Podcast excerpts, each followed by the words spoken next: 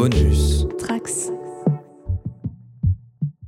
Remplacé par les Nécrons dans le rôle d'antagoniste dans la boîte de départ de Warhammer 40 000, la Death Guard n'a pas dit son dernier mot.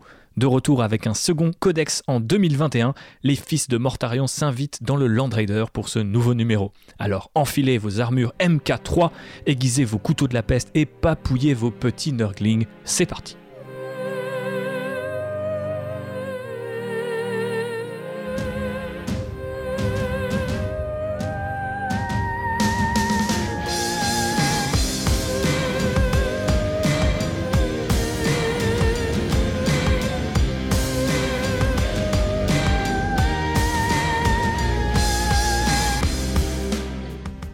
Ce nouvel épisode, je suis ravi de retrouver mon cher JB, puisque euh, bah déjà je suis toujours ravi de te voir et que on a beaucoup attendu avant de faire cet épisode. Bien oui, parce que il y a un truc qui s'appelle le Brexit Oui. et il y a un truc qui s'appelle le Covid et euh, bah, ce codex qui était normalement prévu pour décembre, bah, finalement on l'a reçu en mars, c'est à peu près ça. C'est ça. On, on a même euh, d'ailleurs eu une première sortie repoussée en janvier, je crois. Puis en fait, euh, on pouvait préco, on pouvait Mm. commander, et en fait, Ça n'arrivait pas. Voilà, il y a des gens euh, qui nous écoutent et qui se reconnaîtront, qui ont été chercher jusqu'à un centre de tri Oui. EPS par Voilà. exemple. Voilà. Donc on va pas, euh, on va pas revenir sur toutes les, les difficultés de livraison qu'a Games Workshop en ce moment parce qu'on espère que si vous écoutez le podcast peut-être dans un mois ou dans deux mois c'est entièrement résolu. Oui. Euh, De quoi vous parlez Voilà. Euh, mais c'est vrai que c'est un petit, un petit frein au hobby en ce moment et ça joue même en tout cas moi sur ma motivation. Bah, on aura peut-être l'occasion d'en reparler dans la dernière partie de ce podcast où on parlera de nos projets, mais c'est vrai qu'il y a un vrai écart entre ce, qu'on, ce qui est dévoilé, ce qu'on voit, ce qu'on attend et ce qu'on fait vraiment. Mm. Euh, mais revenons un petit peu dans le passé, puisque euh, JB, j'ai envie de commencer comme d'habitude sur une partie un petit peu historique où on fait un petit peu euh, bah, l'histoire de la gamme, puisque si vous avez déjà écouté notre podcast sur les Nécrons, justement, vous savez que eh ben, on aime bien faire ces petits épisodes qui reviennent un petit peu sur les figues et sur le lore, puisqu'il y a déjà plein de chaînes YouTube et d'autres podcasts qui insistent plutôt sur l'aspect compétitif et jeu.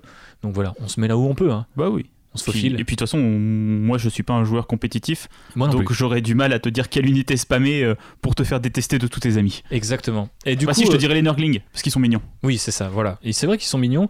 Et euh, du coup, euh, tu n'es pas un joueur compétitif, mais est-ce que tu es un joueur avec une culture historique très détaillée de la Death Guard Est-ce que tu sais à quand remonte l'apparition des premiers renégats dédiés eh bien, Nurgle, le dieu des maladies? Bah, il me semble que Nurgle, il a quand même fait partie des premiers dieux à être assez vite explorés Mhm. dans le lore de 40k et même déjà à l'époque de Rock Trader. Il y avait déjà des marines de Nurgle.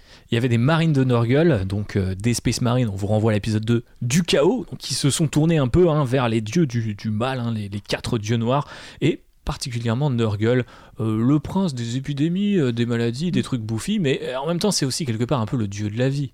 hein. Il Bah, ne fait que propager, euh, voilà, vie et mort vont de pair avec Nurgle. C'est un cycle. C'est ça. un cycle, exactement. Et donc à l'époque de Rock Trader, donc en 87, il y avait déjà des renégats bouffis, euh, sculptés ou peints un peu comme la Death Guard, donc en vert.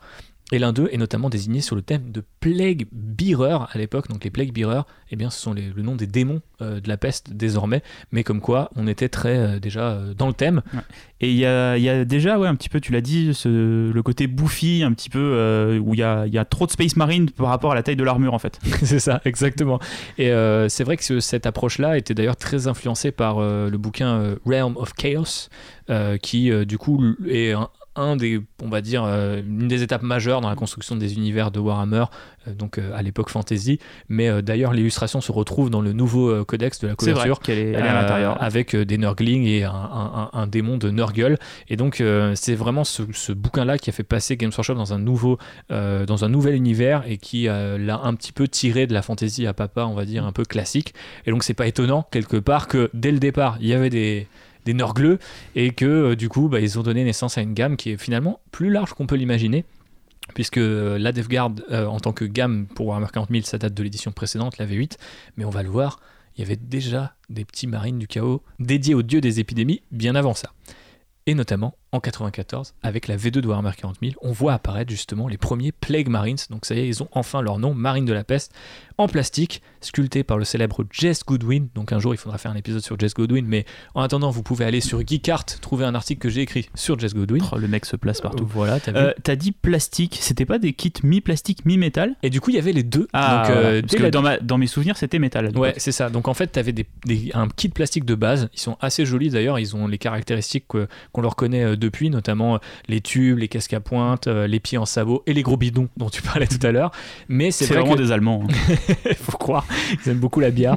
Et l'Octoberfest, c'est tous les mois. Attends, Ils ont Euh, des casques à pointe, ils sont en sandalettes et ils ont un gros bide, excuse-moi, mais euh, c'est pas mal, pas mal. J'avais jamais fait le rapprochement, mais ouais. c'est des Allemands en vacances. Quoi. Voilà, exactement. Donc euh, voilà, attention à vous et bisous Ils à sentent la sueur et la saucisse, hein, tout est lié. C'est, Tout euh, est lié. J'ai percé le secret de Jess Godwin, ça y est. Euh, effectivement, peut-être qu'il est très euh, germanophile. Euh, en tout cas, effectivement, les kits étaient en plastique, mais on avait des kits de spécialistes en métal, au- en fait, du coup, auxquels tu ajoutais, si tu voulais une arme spé, un champion, Mm. etc. Ça se faisait beaucoup à l'époque de- d'avoir un Ouais, kit de base et un peu les petits accessoires qui traînaient de en base, métal. et acheté en blister un peu les, les armes spé et les, les champions, les trucs comme ça. ouais. D'ailleurs, ce modèle va perdurer en 2002 avec la version euh, du coup 3 de Warhammer 40 000 et surtout la version 3.5 du Dex Space Marine du chaos. Euh, Mm. Je sais pas si on en a déjà parlé de ce fameux codex. Non, mais il me semble qu'il est assez fondateur euh, pour les joueurs KO parce que c'est le premier, ou en tout cas un des premiers, à avoir exploré un peu toutes les légions C'est ça. et à avoir donné un peu une identité. J'ai l'impression à chaque légion à, à différencier vraiment bah, les Night Lords, euh, des World Eaters, euh, des. Emperor Children. euh, Et tu avais aussi un gros focus sur les différents personnages et à des accessoires très variés. avec des... En gros, c'est ce codex-là qui a inventé tout ce qu'on a aujourd'hui avec un peu les traits de seigneur de guerre, les reliques que vous pouvez aller chercher selon vos factions et sous-factions. Ça, c'était un truc qu'il y avait dans le codex 3.5 et qu'à l'époque, les autres factions n'avaient pas, ce qui a rendu un peu le côté un peu culte des Mm. Space Marine du Chaos parce que eux, ce sont des héros, enfin plutôt des antagonistes qui combattent depuis 10 000 ans. Donc forcément, ils ont une histoire à raconter et plein de gadgets sur eux. Mais à l'époque, bah, euh, on a simplifié quand même un petit peu les, plagues marines, les marines de la peste, euh, puisque du coup, euh, on avait des pièces de métal qui s'assemblaient sur le kit de Space Marine standard de l'époque, Space Marine du chaos, pardon. Du coup, le résultat était très étrange parce que les jambes étaient les mêmes, donc on n'avait plus ce côté sabot, etc. Mais on avait toujours les gros bidons, les couteaux et des têtes assez dégueulasses. Il y avait ce côté très photoréaliste, je dirais, un peu de la, version euh, 3 de Warhammer 40 000, où tu as l'impression que les, les couleurs devenaient très. euh, euh, pas forcément. euh, c'était- c'était- on enlevait les socles gris- euh, verts, on commençait à faire des trucs plus. plus, plus euh, ouais, je sais pas si c'est grimdark, parce que ça a toujours été grimdark, et c'est un terme un peu galvaudé, Bah, mais. C'est un, c'est un- un mot valise un peu grimdark maintenant, mais c'est vrai qu'à l'époque, tu commençais à. Mais je pense aussi ça venait d'une évolution peut-être des peintures, en fait, tout simplement. C'est vrai. Et d'avoir des pigments et des, du médium un peu de meilleure qualité qui permettaient de un peu s'éloigner des couleurs flashy qu'on avait avant. genre, je pense toujours, sais, les, les vieilles figues d'ultramarine avec bah, le, le socle Les- vert fluo. euh, ils, les sont, ils bleus, les, les, les épaulettes euh, jaunes et voilà, les bolters jaunes, tu vois.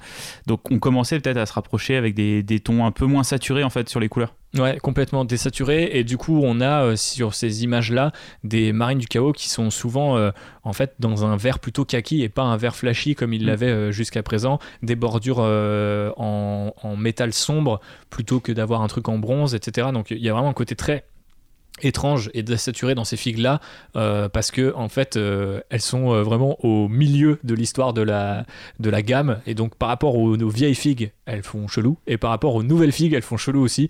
Donc il y a vraiment un, cap qui a été passé à ce moment là mais c'est vrai que bah c'est aussi à ce moment là qu'on remarque 40 000 c'est quand même vachement exporté euh, partout dans le monde. Et euh, c'est rapproché d'un côté un peu plus réaliste notamment via la peinture comme tu l'expliquais. À juste titre JB c'est aussi à cette époque qu'on a eu le premier perso de la DevGuard qui est notre ami Typhus, dont je crois que tu vas nous reparler un peu plus tard dans ce podcast. Oui, oui, j'ai- J'aime bien Typhus. Puisqu'on parle des personnages, on en arrive en 2006 avec la campagne mondiale de Medusa 5. Ça, c'est un truc que peut-être les jeunes générations connaissent un peu moins, mais à l'époque, tous les étés, il y avait une campagne mondiale, euh, soit Warhammer Fantasy, soit Warhammer 40 000, et on était tous invités à participer, à envoyer nos les résultats de nos batailles à euh, Games Workshop, et euh, c'était censé faire un peu avancer le lore, etc. Souvent, c'était sur des trucs qui existaient déjà un petit peu, comme euh, la 13e croisade, comme euh, la bataille d'Armageddon. Euh, et je regarde un, un joueur orc qui est là, genre oui, la bataille d'Armageddon. Euh, mais- le euh, fun fact, le Codex Armageddon, c'est le premier livre euh, Warhammer que j'ai acheté de toute ma vie. Et ben voilà, tu vois, c'est la, la couverture où il y avait euh, Gaz et Yarick. Eh, trop bien cette couverture.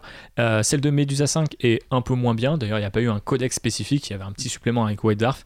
Mais c'est vrai que c'était l'apparition de différents trucs qui sont de- depuis devenus cultes, comme euh, par exemple le régiment des premiers-nés vostroyens pour la garde impériale. Mon régiment préféré, hein, je le place. On fera un jour un épisode sur la garde impériale qui durera 6h57 euh, Par régiment. par régiment. Et, euh, et aussi du prince démon de Nurgle. Et qui depuis est un peu euh, présenté comme le prince démon euh, de la Death Guard typique, mais à l'époque il n'était pas euh, voilà, forcément lié à la Death Guard, c'est sûr que c'était un prince démon avec un gros bidon, une énorme épée des symboles de la peste et une gueule absolument bouffie et atroce. Moi je sais que je faisais des cauchemars de ce truc, pourtant j'étais quand même déjà assez vieux de, de- quand cette figurine est sortie, mais putain elle fait peur. Elle commence à avoir un peu le côté cartoon que peuvent avoir un petit peu la Death Guard maintenant, mais euh, pas poussée jusqu'au. Elle est entre le comique et l'horreur, donc elle est dans une zone qui met toujours mal à l'aise. Complètement. Et on en arrive plus de 10 ans plus tard avec la version 8 de Warhammer 40 000 dont on vous parlait tout à l'heure, la Death Guard qui devient une faction à part entière. Elle suit le modèle établi par les Thousand Sons, mais avec encore plus d'entrées puisque du coup elle sert d'antagoniste principal à cette édition-là. C'est l'édition euh, avec laquelle tu t'es remis à Warhammer 40 000 JB. Est-ce que toi tu as un souvenir particulier de, de cette Death Guard? Bah, euh, en fait, quand j'ai j'ai commencé à regarder les teasers de la V8 et les nouvelles figues, bah, il y a quelque chose qui m'a un peu. Euh, pas choqué, mais c'est-à-dire que tu vois, par exemple, les Primaris, au début, je voyais pas la différence avec les anciens marines. Parce Mhm. que j'avais pas. euh, vra- j'avais pas l'œil suffisamment entraîné pour voir les différences d'échelle juste en voyant la figurine. Alors que la Death Guard, je voyais tout de suite que ah ouais d'accord, elles sont différentes des figurines du chaos euh, et des Space Marines du chaos qu'on avait euh, pour l'instant. Et en fait, j'ai j'ai vraiment trouvé la gamme hyper jolie. Euh, elle est en fait, elle est très uniforme, c'est-à-dire que t'as pas euh, l'impression qu'il y a une figue qui est euh, différente et qui a été réfléchie différemment des autres. Elles s'assemblent toutes vraiment bien les unes à côté des autres et, franchement, c'est une armée qui, je trouve, est très belle euh, dans son ensemble.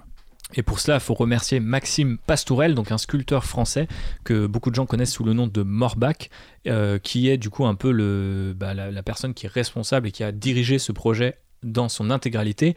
C'est pas pour rien d'ailleurs que la Death Guard est arrivée à ce moment-là, puisque euh, Maxime était déjà connu pour avoir une armée euh, dédiée à Nurgle qui s'appelait les Plague Bones, dans lesquelles plusieurs conversions euh, ont- finalement se sont retrouvées dans la gamme Death Guard. Il y a notamment des casques très particuliers avec des yeux globuleux et des tuyaux sur le côté euh, qui le convertissaient, je ne sais plus trop de quelle manière. Il y avait euh, aussi, ils faisaient des espèces de coiffes avec des épaulières de Space Marine qui mettaient sur la tête pour créer un casque. Et tous ces trucs-là se sont retrouvés dans la gamme. Et c'est super intéressant ce que tu dis sur cette uniformité parce que je suis super d'accord avec toi et en même temps, la beauté de la gamme, parce que lui, il l'a décrit comme, euh, en tout cas, l'escouade de Plague Marine typique, il l'écrit comme une escouade de personnages euh, nommés, en fait, quasiment. Mm. Et c'est vrai qu'il y a ce truc-là, de, de loin, tout est cohérent. Tous les éléments marchent bien. Le côté, euh, justement, tu parlais des- des- du côté un peu cliché des Allemands en Première Guerre mondiale, mais tu as ce côté combattant des tranchées, tu as ce côté tentacule, tu as la rouille, tu as plein de tuyaux, des trucs comme ça. Quand tu regardes sur une table, c'est magnifique. Et après, quand tu regardes chacune des figues, elle a une configuration différente. Il y en a qui sont très, effectivement, combattants des tranchées. Il y en a qui sont très sur la tentacule, sur la mutation. Il y en a d'autres qui sont plus, euh, euh, c'est presque des terreurs d'élite. Ils ont une arme personnalisée, etc. Et donc, en fait, du, au premier coup d'œil, c'est cohérent. Et après, quand tu rentres dans les détails, tu te rends compte que chaque perso a effectivement cette qualité de. T'as l'impression qu'il a un nom et une histoire. Et moi, c'est ce que j'adore dans cette gamme. Quoi. Bah, c'est ce qui est génial, c'est qu'effectivement, même le, le soldat de base, le marine de base, tu sens le côté vétéran en fait. ouais, c'est ça. ça. T'as l'impression qu'il a vraiment du vécu, qu'il a euh, combattu pendant 10 000 ans dans le Warp. Quoi. Donc Ouais. ça projette vraiment, euh, c'est euh, une vraie armée du chaos euh, d'anciens renégats qui ont fait sécession avec l'Imperium il y a 10 000 ans. Et ça fait 10 000 ans qui se fritent avec des démons, qui mutent. et ça ressort vraiment très très bien dans la gamme, ce côté-là. Je pense que pour quelqu'un qui est fan de Space Marine du Chaos, bon, on l'est tous les deux. Euh, moi, j'ai une armée, euh, on va dire euh, Black Legion et une armée Death Guard, donc je le suis quand même plutôt fan de cette faction. Mais c'est vrai que c'est la première fois où je me suis dit, tiens, les figues correspondent à la vision que j'ai de, de, ces guerriers-là, comme tu disais, de leur passé, de leur vécu, etc. Et ça, avant, c'était des conversions ou le travail de titan de certains mecs qui arrivaient à me le faire transparaître. Là, c'est le kit lui-même. Euh, T'arrives et tu regardes les figues euh, de Dark Imperium qui était la boîte de démarrage et tu fais Ouais, ok, je, peux croire que ces gars combattent depuis 10 000 ans. Euh, je, vois euh, l'uniformité dans cette faction et aussi un petit peu individuellement ce qui arrivé un peu à chacun. Peut-être qu'il y en a un qui a, qui a qui a goûté euh, au bubon interdit, il fallait pas, euh, que d'autres sont, sont, plutôt spécialisés euh, voilà, au couteau, au bolter, etc. Et c'est une armée en plus très portée sur l'infanterie, donc ce qui permet vraiment d'incarner, je pense, beaucoup de choses. Parce que des armées où il y a beaucoup de véhicules ou beaucoup de cavalerie, on a tendance à insister sur les montures ou sur, ou sur l'engin lui-même, et ça raconte peut-être moins de choses aussi. Même si on va le voir, dans la gamme, il y a aussi beaucoup de véhicules et qui sont tous plutôt très cool.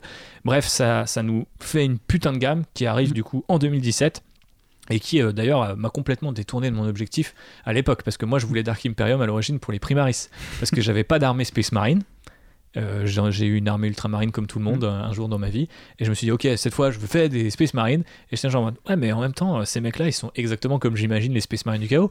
Ouais mais moi j'aime pas trop Nurgle. Ouais mais en fait la Death Guard c'est un peu une, une armée d'infanterie avec des putains de soldats combattant dans les tranchées et tout. J'aime bien ça. J'aime bien, je vais faire une armée de ça. Et après, vous avez un pote comme JB, et à Noël et à votre anniversaire, vous avez euh, de plus en plus de kits, et donc voilà, vous faites la mauvaise armée, mais en même temps, euh, c'est une des armées dont je suis plus, le plus fier, donc euh, je t'en suis encore mm. reconnaissant. Bah, je sais pas si c'était la mauvaise armée, mais. en fait, quand on, quand on avait réfléchi avec les gars pour te faire un cadeau pour ton anniversaire, toi, pour un peu raconter le truc, je me souviens des discussions qu'on avait à l'époque où les primaris, bah, t'avais aimé les peindre, mais la Death Guard t'avais vraiment vraiment kiffé les peindre en fait et tu t'étais vachement déjà t'étais un peu peut-être un peu plus sorti de ta zone de confort t'avais essayé de nouveaux trucs c'est vrai tu j'avais l'impression en tout cas de, de l'extérieur que tu t'amusais plus à peindre la Death Guard. Et euh, du coup, je me suis dit, bah, autant lui offrir des figurines de la Death Guard. Bah, à fond, et ça a vachement marché. Ça m'a permis aussi de tester un certain nombre de kits dont on va pouvoir vous parler dans le détail dans cet épisode. Donc, quelques années après, bah, c'est encore plus utile.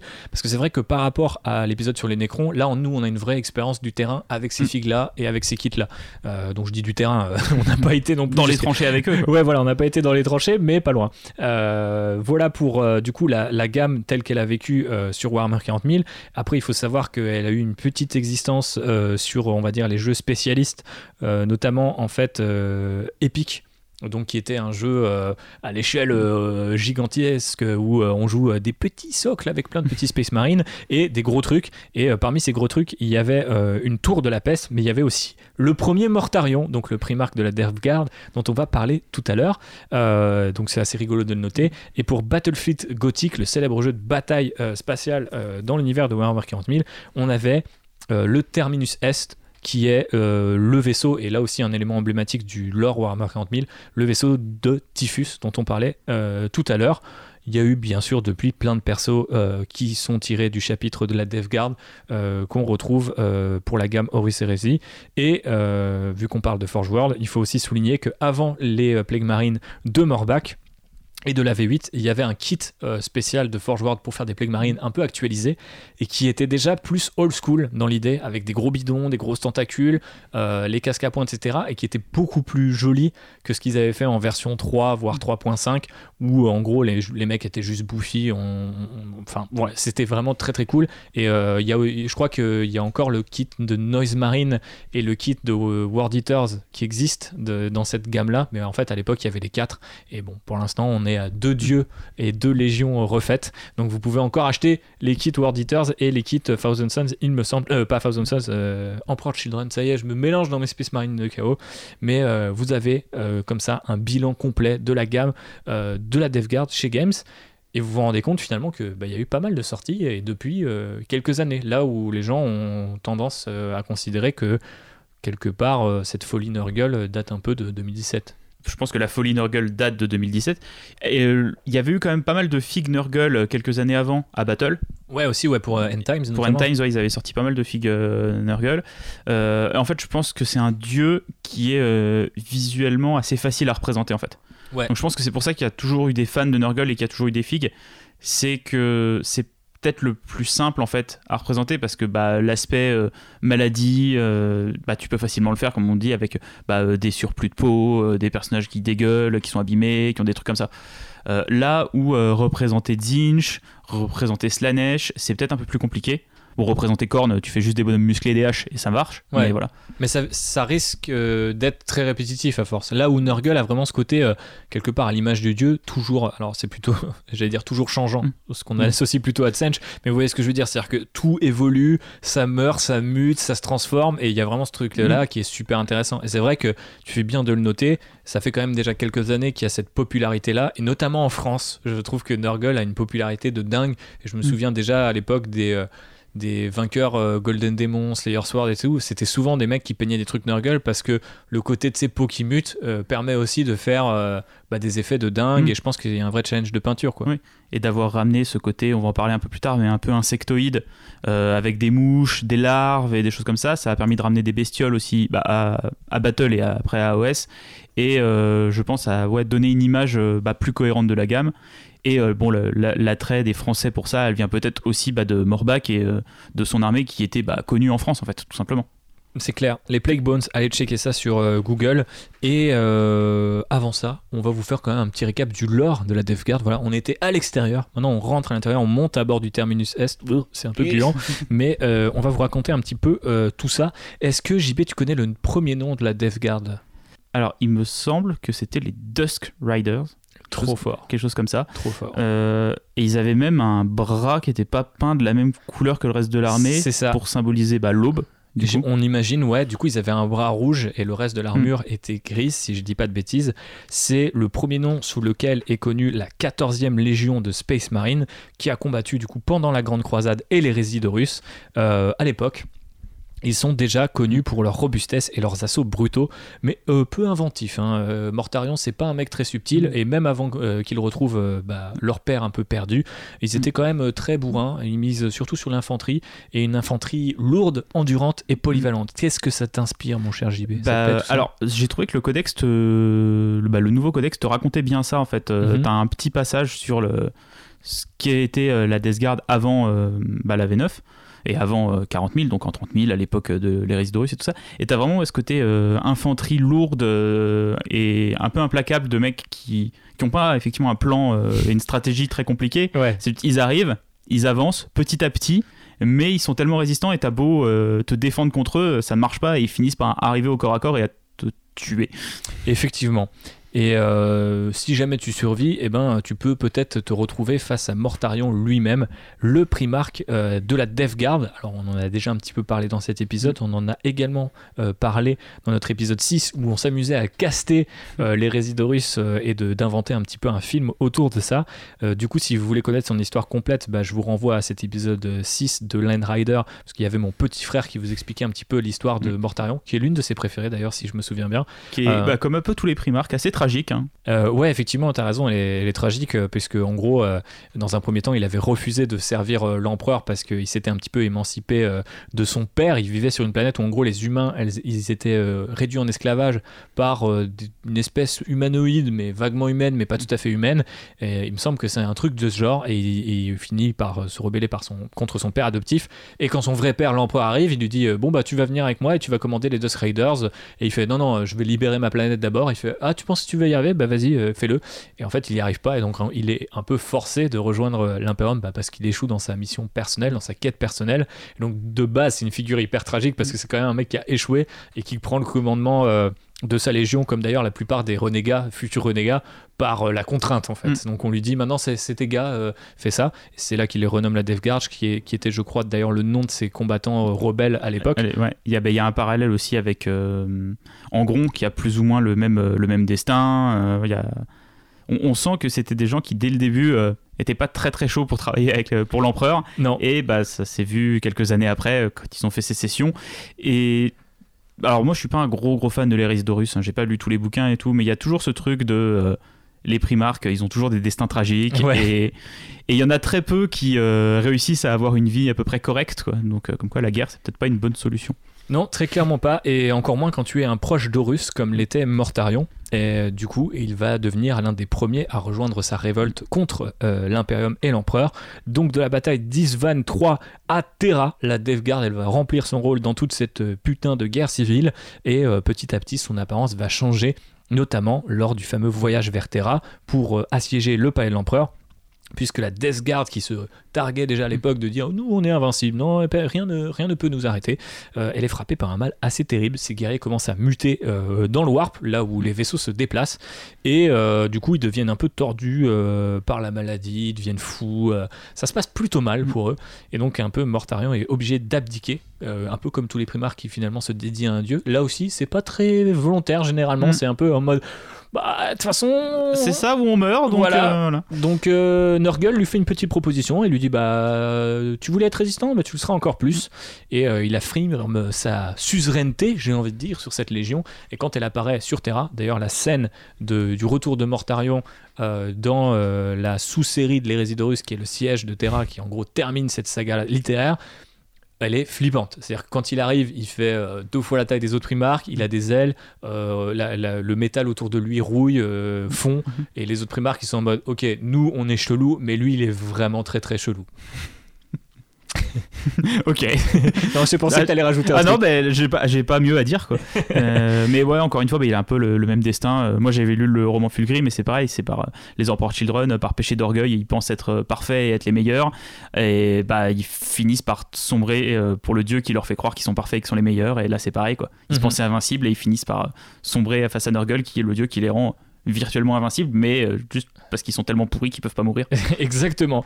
Et du coup, des milliers d'années plus tard, la Death Guard euh, est complètement euh, bah, défigurée, on pourrait dire, mais contrairement à la plupart des légions renégates, elle est encore organisée. Donc ça, c'est une particularité qui est venue, je pense, un peu plus tard. C'est pas quelque chose que je connaissais dans le lore, en tout cas avant la sortie en V8 de cette faction-là.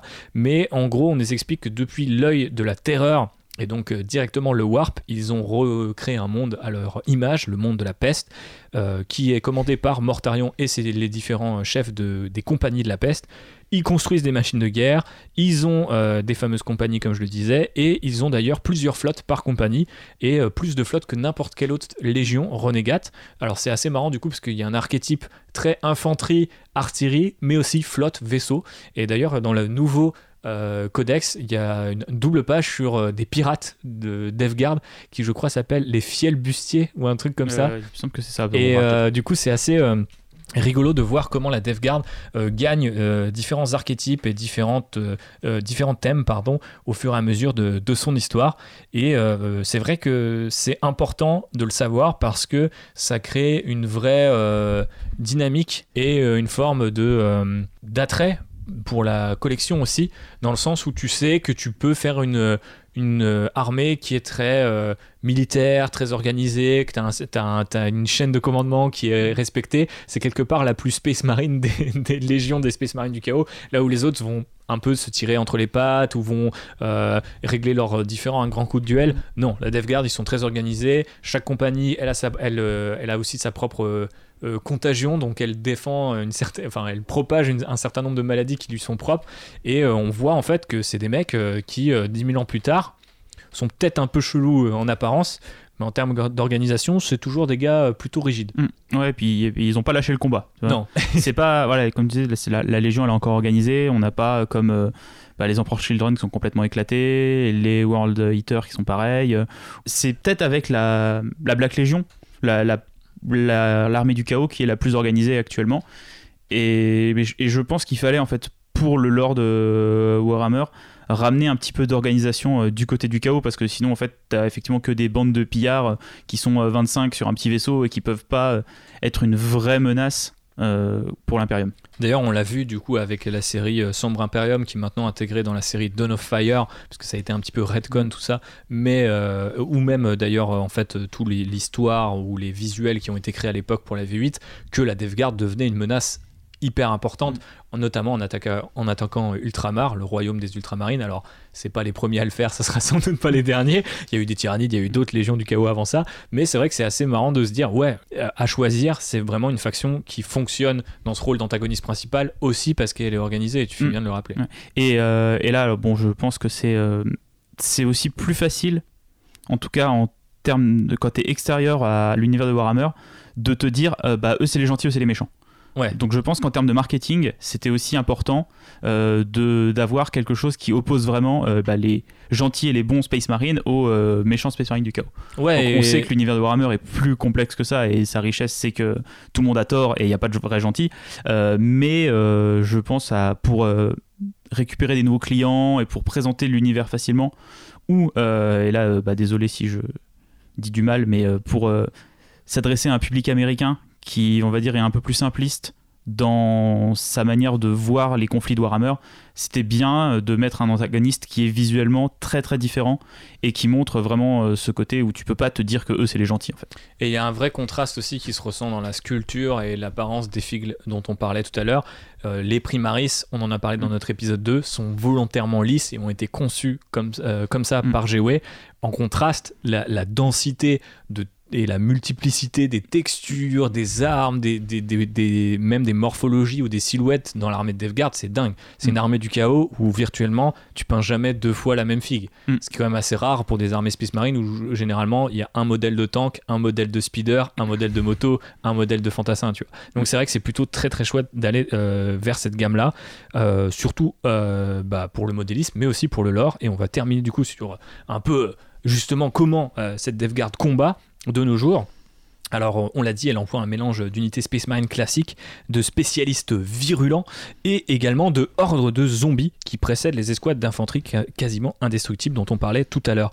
Du coup, on a aussi tout cet aspect-là dont on n'a pas encore parlé mais sur lesquels on reviendra, euh, l'aspect mutant, zombie, euh, qui sert un peu de chair à, chair à canon et complète un peu l'offre de la DevGuard en termes de lore comme en termes de figurines. Hmm. Est-ce que toi, ça te parle euh, cet aspect-là ou... Bah, euh, comme, on, comme on expliquait tout à l'heure, la manière de combattre de la Death Guard, qui est beaucoup d'infanterie, qui va avancer euh, lentement mais sûrement sur le champ de bataille, bah, euh, avoir un, un premier écran de tout simplement c'est des zombies en fait on va pas chercher plus loin que ça euh, ça va dans l'esprit de l'armée en fait c'est de la chair à canon c'est l'opération bouclier humain dans South Park tu vois c'est Exactement c'est ça. C'est des, figurines qui sont destinées à mourir. Euh, donc, bah, si vous aimez bien les Poxwalkers, euh, attendez-vous à ce qu'ils meurent beaucoup sur le champ de bataille Complètement. et que vous les perdiez très rapidement. Euh, donc, vous projetez peut-être pas trop dans ces figurines-là. Non, à éviter. Mais euh, vous pouvez euh, vous rattraper avec aussi euh, les machines démons et les autres armes bactériologiques en tout genre qui, du coup, pullulent dans cette, dans cette gamme-là. Ça a été, je pense, la vraie réussite de cette gamme, c'est de l'étendre au-delà des fantassins. Euh, ce qu'on a par exemple avec les Thousand Sons, où on Mm. n'a pas de véhicule euh, spécifique Thousand Sons. Ici, on en a au moins trois, Mm. euh, et on peut facilement imaginer, c'est peut-être là où tu parlais de facilité à te se projeter dans Norgul, euh, un peu la relecture des chars, euh, tu vois, genre qui vont être pourris, rouillés, troués, etc. Et donc c'est vrai que c'est une, une armée qui fonctionne très bien. Et ça s'incarne aussi dans le lore, parce que, euh, par exemple, si vous prenez les- le Defiler, qui maintenant euh, s'appelle le Profanateur en VF, on reparlera de la VF tout à l'heure, je fais un petit euh, rappel euh, tout de suite, mais c'est une commande d'Abaddon le Fléau, le maître de la Black Legion, à Mortarion, qui lui dit, bon, toi, tu as une expertise pour créer des machines démons, donc tu vas m'en faire. Et donc c'est lui qui a conçu le Defiler, et c'est là aussi où on retrouve ce que tu disais JB, avec quelles sont les légions qui sont encore organisées, et on voit l'entente entre les deux, qui a souvent rien à voir avec l'entente entre deux chapitres Space Marine, parce que c'est pouvoir contre pouvoir, je fais un move dans ta Mm. direction, tu me dois quelque chose, mais on sait que les primarques démons n'aiment pas trop Abaddon, parce que lui-même a refusé euh, son ascension en tant que prince démon. Donc il y a plein de dynamiques comme ça intéressantes à aller creuser dans le lore de la DevGuard, c'est pour ça qu'on vous invite forcément à aller plus loin, soit avec le codex, soit avec les euh, bouquins qui les concernent euh, par la suite. Passons maintenant au vif du sujet, j'ai envie de dire, avec les différentes figurines. Alors, petit disclaimer, contrairement à notre épisode sur les Necrons, là, on va pas reprendre toutes les figues. Euh, un, parce qu'elles sont, euh, on va dire, déjà un peu mieux connues que les nouvelles figues Necrons. Deux, parce que c'est peut-être un petit peu long pour vous à écouter aussi. Et parce que trois, on a nos préférés et nos Oui. moins préférés. Pendant qu'un un chat de Nurgle euh, se rapproche dangereusement de notre micro, mais vient se faire papouiller comme un gentil, gentil Comme un Nurgling. petit Nurgling. Donc ça va. Euh, oui, on va pas faire toutes les unités euh, comme on avait fait sur les Necrons, euh, parce que aussi, vous, dans les retours, et merci parce que vous faites toujours plein de retours sur les podcasts, vous avez dit que c'était un peu long, et c'est vrai que c'était un petit peu long et pas très utile à chaque fois. Donc là, en fait, ce qu'on a fait, c'est qu'on a sélectionné quelques unités qu'on considère un petit peu emblématiques du codex et de la gamme. Et on va peut-être s'attarder un petit peu plus longtemps dessus. Et je te propose, Thibaut, qu'on passe tout de suite à l'unité la plus emblématique de ce dex, donc qui est le Marine de la Peste. Le Marine de la Peste, anciennement connu sous le nom de Plague Marine, puisque maintenant on est de retour à une VF qui traduit tout y compris des trucs qui n'ont, je crois, jamais été traduits, comme le Defiler dont je parlais tout à l'heure. Donc voilà, on va euh, vous dire tout en VF pour vous habituer. Habituez vos petites oreilles. Après, c'est vrai qu'on passe d'une extrême à l'autre. Ça fait plusieurs années maintenant qu'on a euh, du, franglais quasiment. Mm. Et là, on se retrouve sur des traductions qui sont très fortes et qui peuvent euh, parfois vraiment, je pense, sédimenter tout un, tout un imaginaire. Mm. Mais moi, c'est vrai que je suis assez client de ces Warhammer pour faire une petite parenthèse, et Warhammer 40 000 ont toujours cette tendance aux jeux de mots et aux assonances, aux allitérations, et donc c'est plus sympa de les rendre en VF plutôt que de les prononcer avec notre accent abominable euh, en, v Surtout, ce qui est marrant par rapport au Codex Necron, c'est que le Codex Necron, il avait ramené en VF des noms qu'on avait déjà eu avant. Yes. Alors que là, c'est des noms qui sont complètement nouveaux parce que les figues, on les connaît, euh, mais quand elles sont sorties il y a trois ans, on les connaît avec leur nom anglais. Et là, elles reviennent avec des noms français. Et euh, faut saluer le travail des traducteurs qui est quand même assez génial. Euh, je pense qu'ils ont utilisé tous les mots du champ lexical de la maladie. Euh, dans ce codex. Ouais, c'est clair. Donc euh, big up à eux. D'ailleurs, euh, si vous vous reconnaissez ou que vous connaissez des gens qui travaillent là-dessus, bah ce serait un plaisir de discuter avec vous et de savoir comment ça s'est passé parce que je sais que ça fait couler beaucoup d'encre en France cette retraduction, mm. mais moi je l'accueille avec beaucoup de bienveillance, surtout quand bah on l'a dit, c'est bien fait et souvent très créatif. bon, Marine de la Paix, ça c'est un peu classique, c'est pas forcément spécialement créatif, mais là, le kit l'est. donc ils existent sous plein d'aspects. Il y a ceux de Dark Imperium. Il y a un Porticone qui est à part, il y a un champion qui est à part, il y a la gamme Space Marine Heroes qui a dédié sa vague 3 à des Plague Marines, euh, et il y a bien sûr le kit de Plague mm. Marine où il y a 7 euh, Gugus euh, dans la boîte. Donc on en a eu plein. Mm. Ils ont pour moi tous cette qualité de personnage spé potentiel.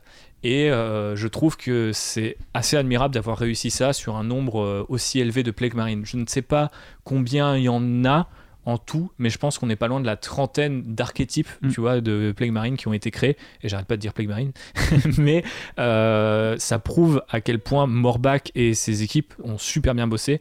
Et surtout, moi, je, je me projette à fond dans ces gus tout le temps.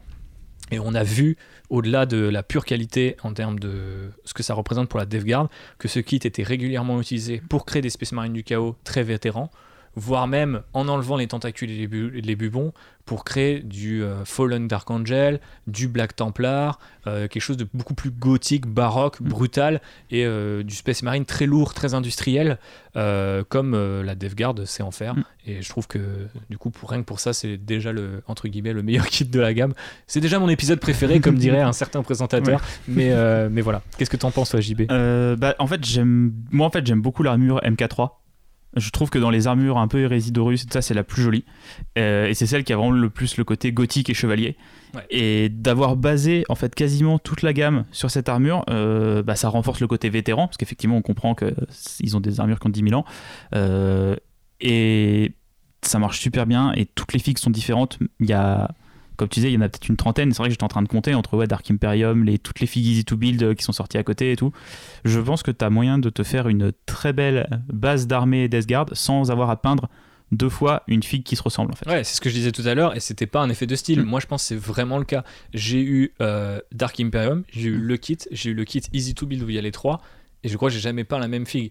C'est vrai qu'il y a une euh, peut-être un petit grief qu'on pourrait donner, c'est que ces figues sont extrêmement complexes dans leur version multi-kit, qui fait que les conversions euh, et les personnalisations sont quand même un peu plus difficiles qu'elles pouvaient l'être à l'accoutumée.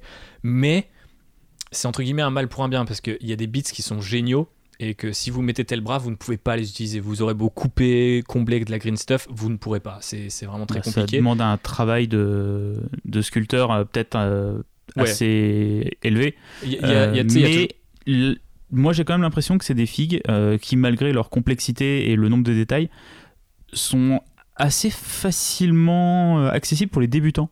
Euh, de par la richesse des textures et des matériaux qui sont des, des choses faciles à peindre en fait. Ouais, c'est vrai que, bah, en plus déjà, on, en a parlé, le, côté bouffi, malade, etc., rend généralement les figurines très forgiving, on dirait en anglais. Comment on mm. dirait en français, je ne sais pas. Mais en gros, si vous bavez un peu, si vous avez des lavis très forts, si vous avez beaucoup d'effets de, euh, de, crasse ou de, des raflures, bah, en fait, ça va avec le thème. Bah, Donc, tant que votre figue reste lisible. C'est plus facile de peindre une figue, euh, entre guillemets, abîmée que de peindre un Space Marine euh, étincelant, étincelant qui, voilà, qui sort de l'usine avec euh, tous les linings parfaits si vous voulez rester dans l'école Games Workshop.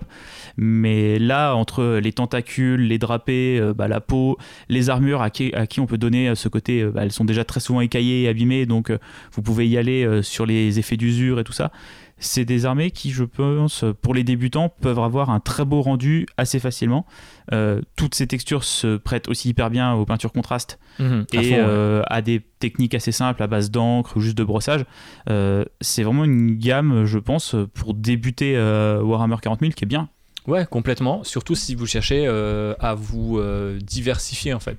C'est-à-dire que si tu aimes vraiment un seul truc et que c'est de l'armure, tu vas peut-être pas forcément aller euh, sur la DevGuard. Mais si ça te rend curieux et que tu trouves les figues très belles, tu vas apprendre les tissus, la peau, les armures. Il y a vraiment, comme tu dis, une, une, une palette qui est énorme mm. et à ta disposition. Sachant que l'école Games va parfois faire deux tentacules différentes, tu vois, avec des couleurs différentes, des teintes, mm. des trucs hyper complexes.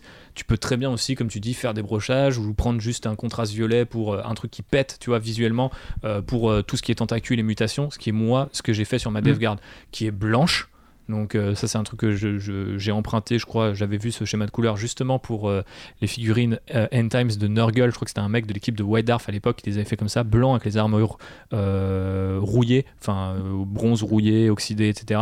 Et, et des tentacules violettes. Et je trouvais que c'était hyper bien. J'ai repris ce schéma de couleur là sur la DevGuard je fais toutes mes tentacules en violette. il n'y en a pas d'autres qui sont différentes, il n'y a mm. pas deux violets différents, mais ça marche hyper bien. Et encore une fois, c'est très facile d'avoir un bon résultat. Et preuve en est, je pense que la Death Guard, c'est l'une de mes armées les plus belles de, dans ma vitrine. Je pense que c'est l'une que j'ai peint le plus rapidement. Mm. Et, quand tu disais euh, que tu avais des souvenirs que je m'amusais à les peindre, euh, je m'amusais peut-être dans le sens où je me suis jamais pris la tête sur une fille Death Guard.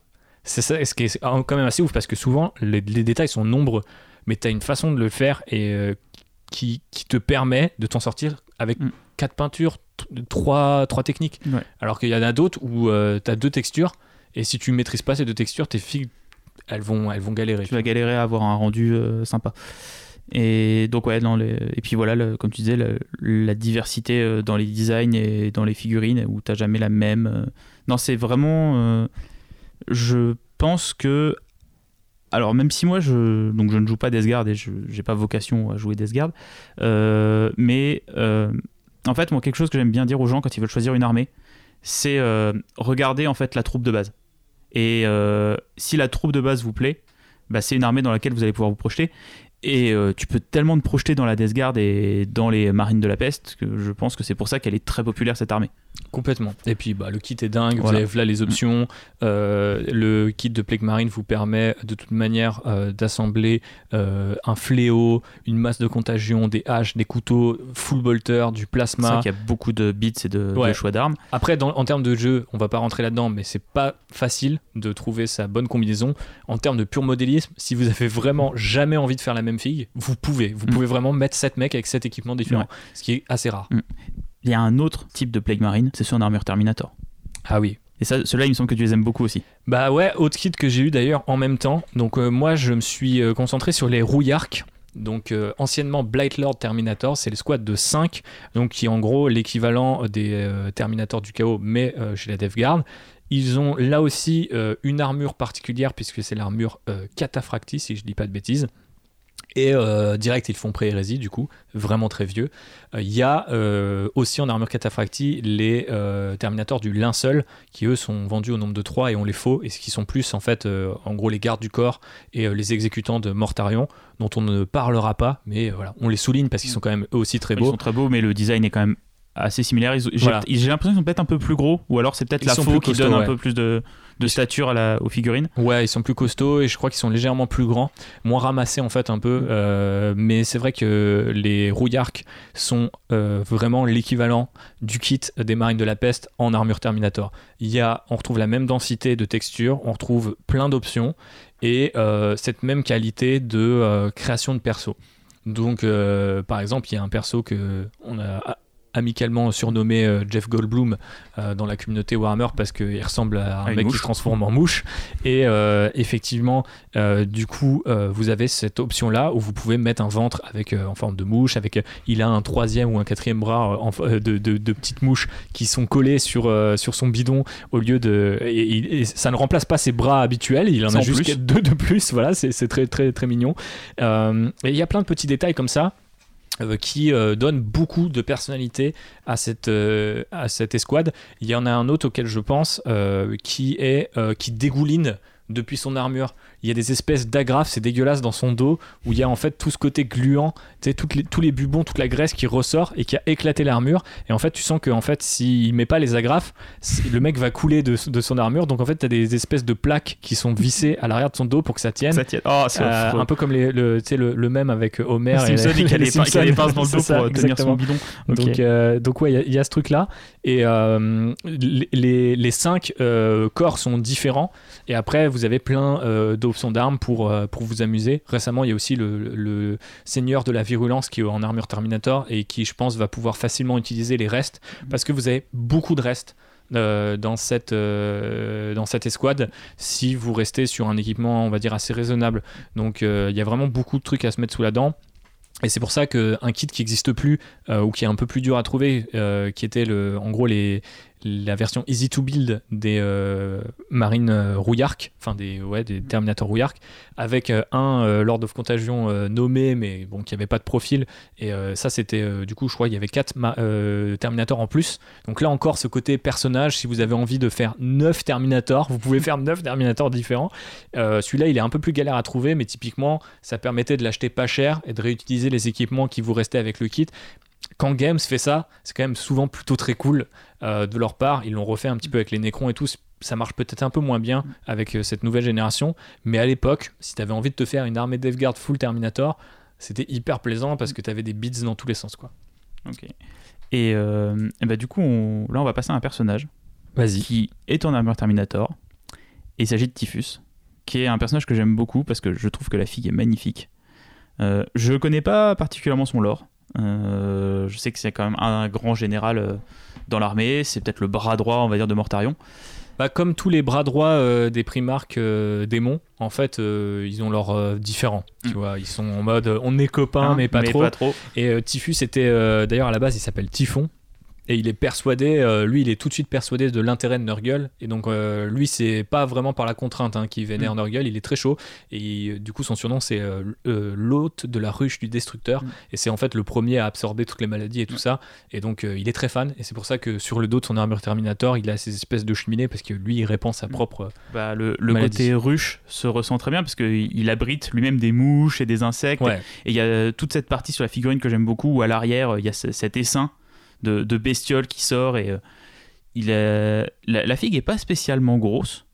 Mais je trouve qu'elle en impose énormément. Ouais. La manière qu'il a de tenir sa faux lui fait gagner en hauteur et en largeur. C'est une super sculpture qui, euh, bah en fait, rappelle quand même la sculpture qu'il y avait avant, parce que comme on l'a dit, c'est une figurine qui existait déjà avant, mais qui a été remise au goût du jour. Et euh, bah ça, ça tranche pas radicalement en termes de design, c'est juste une, vraiment une belle amélioration. Mhm. Et, euh, et moi, de toute façon, j'aime bien euh, les persos nommés, mais qui sont pas, qui sont pas les énormes persos, tu vois. Mhm. J'aime toujours avoir ce, ce- un personnage qui a un lore qui est intéressant, mais qui va pas être euh, ton primarque à 150 euros que t'achètes une fois que t'as entre guillemets complété ta gamme, tu vois. C'est vrai. Et c'est vrai que ces derniers temps, c'est un truc que Games fait pas trop. C'est-à-dire que souvent, c'est des persos qui sont remis au goût du jour, primarisés quand ils Mm. sont Space Marine, etc. mais qui viennent d'avant. Mais on a, on a encore rarement vu des petits persos, sauf peut-être pour les extensions, euh, tu vois, euh, des différents euh, space- euh, chapitres Space Marine. Euh, souvent, c'est des persos qui sont remis au goût du jour, mais on- euh, maintenant, souvent, ça va très loin dans l'échelle et dans, tu- et dans le Mm. prix aussi. Et c'est vrai que c'est cool d'avoir euh, Typhus avant Mortarion, par exemple. Et, euh, et cette figue est assez ouf et contraste euh, très bien d'ailleurs, justement, avec Mortarion. Tous les deux ont une faux. Bien sûr, elles font pas la même taille, mais ils la, Mm. ils la portent pas du tout pareil. Et euh, la relecture, elle est assez intéressante aussi parce que les sculpteurs, ils ont taffé un certain nombre d'éléments de, langue, de vocabulaire visuel qu'on retrouve sur Typhus qu'il n'avait pas avant. Et euh, du coup, ça l'intègre vachement bien à la gamme et ça Mm. revient sur ce que tu- on revient sur ce que tu disais, sur ce côté très uniforme, euh, malgré toutes les petites différences qui peuvent subsister. Quoi. Et euh, bah, alors, ça, je sais qu'apparemment en jeu, ça marche comme ça. Typhus, il fonctionne très bien avec les Poxwalkers. C'est ça. Euh, donc, on va enchaîner sur les Poxwalkers. Euh, donc, on a un petit peu parlé tout à l'heure, c'est plus ou moins des zombies de la Death Guard. Et bah, je trouve que c'est un super ajout en fait à la gamme.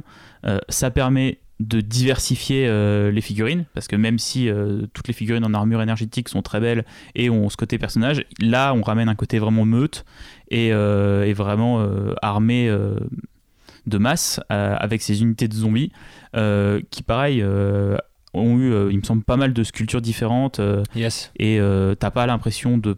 T'as pas 10 modèles que tu répètes à l'infini, il me semble que tu en as au moins 15 ou 20 euh, différents.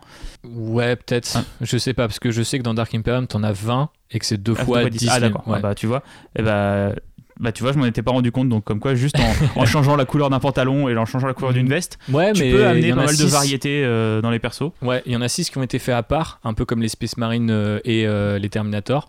Et Mm. encore une fois, big up à Games à l'époque parce que ça te permettait de faire effectivement des, une armée horde sans forcément toujours te taper la même figue. Et en plus, elles ont un gabarit humain, donc elles sont relativement rapides à. Mm. Et encore une fois, elles ont plein de textures. Donc si tu veux vraiment t'emmerder à faire les bubons et les tentacules d'une autre couleur, tu peux. Tu peux, ou alors tu peux passer un peu rapidement. euh. voilà. Très souvent, les figues de Warhammer, c'est euh, c'est des militaires, hein, euh, Mhm. peu importe la faction dans laquelle tu le places. Là, tu vois que c'est un petit peu des civils quand même, qui n'ont pas eu un destin très heureux. Ouais, il y a un mec qui a une blouse, euh, il y a des types qui ont des marteaux, des, des- des accessoires industriels, et c'est vrai qu'effectivement, ça ramène un peu ce côté euh, civil euh, dans la gamme. Et... Ce qu'on peut retrouver un petit peu dans certaines figues du culte Gene Stealer, Ouais, donc avoir un peu ouais. le, les, les- les humains, comment ils vivent un peu dans, bah, comment ils survivent plus dans le monde de Warhammer. Euh, là, il y a ce côté, bon bah eux, ils vont survivre très très longtemps, mais pas très bien.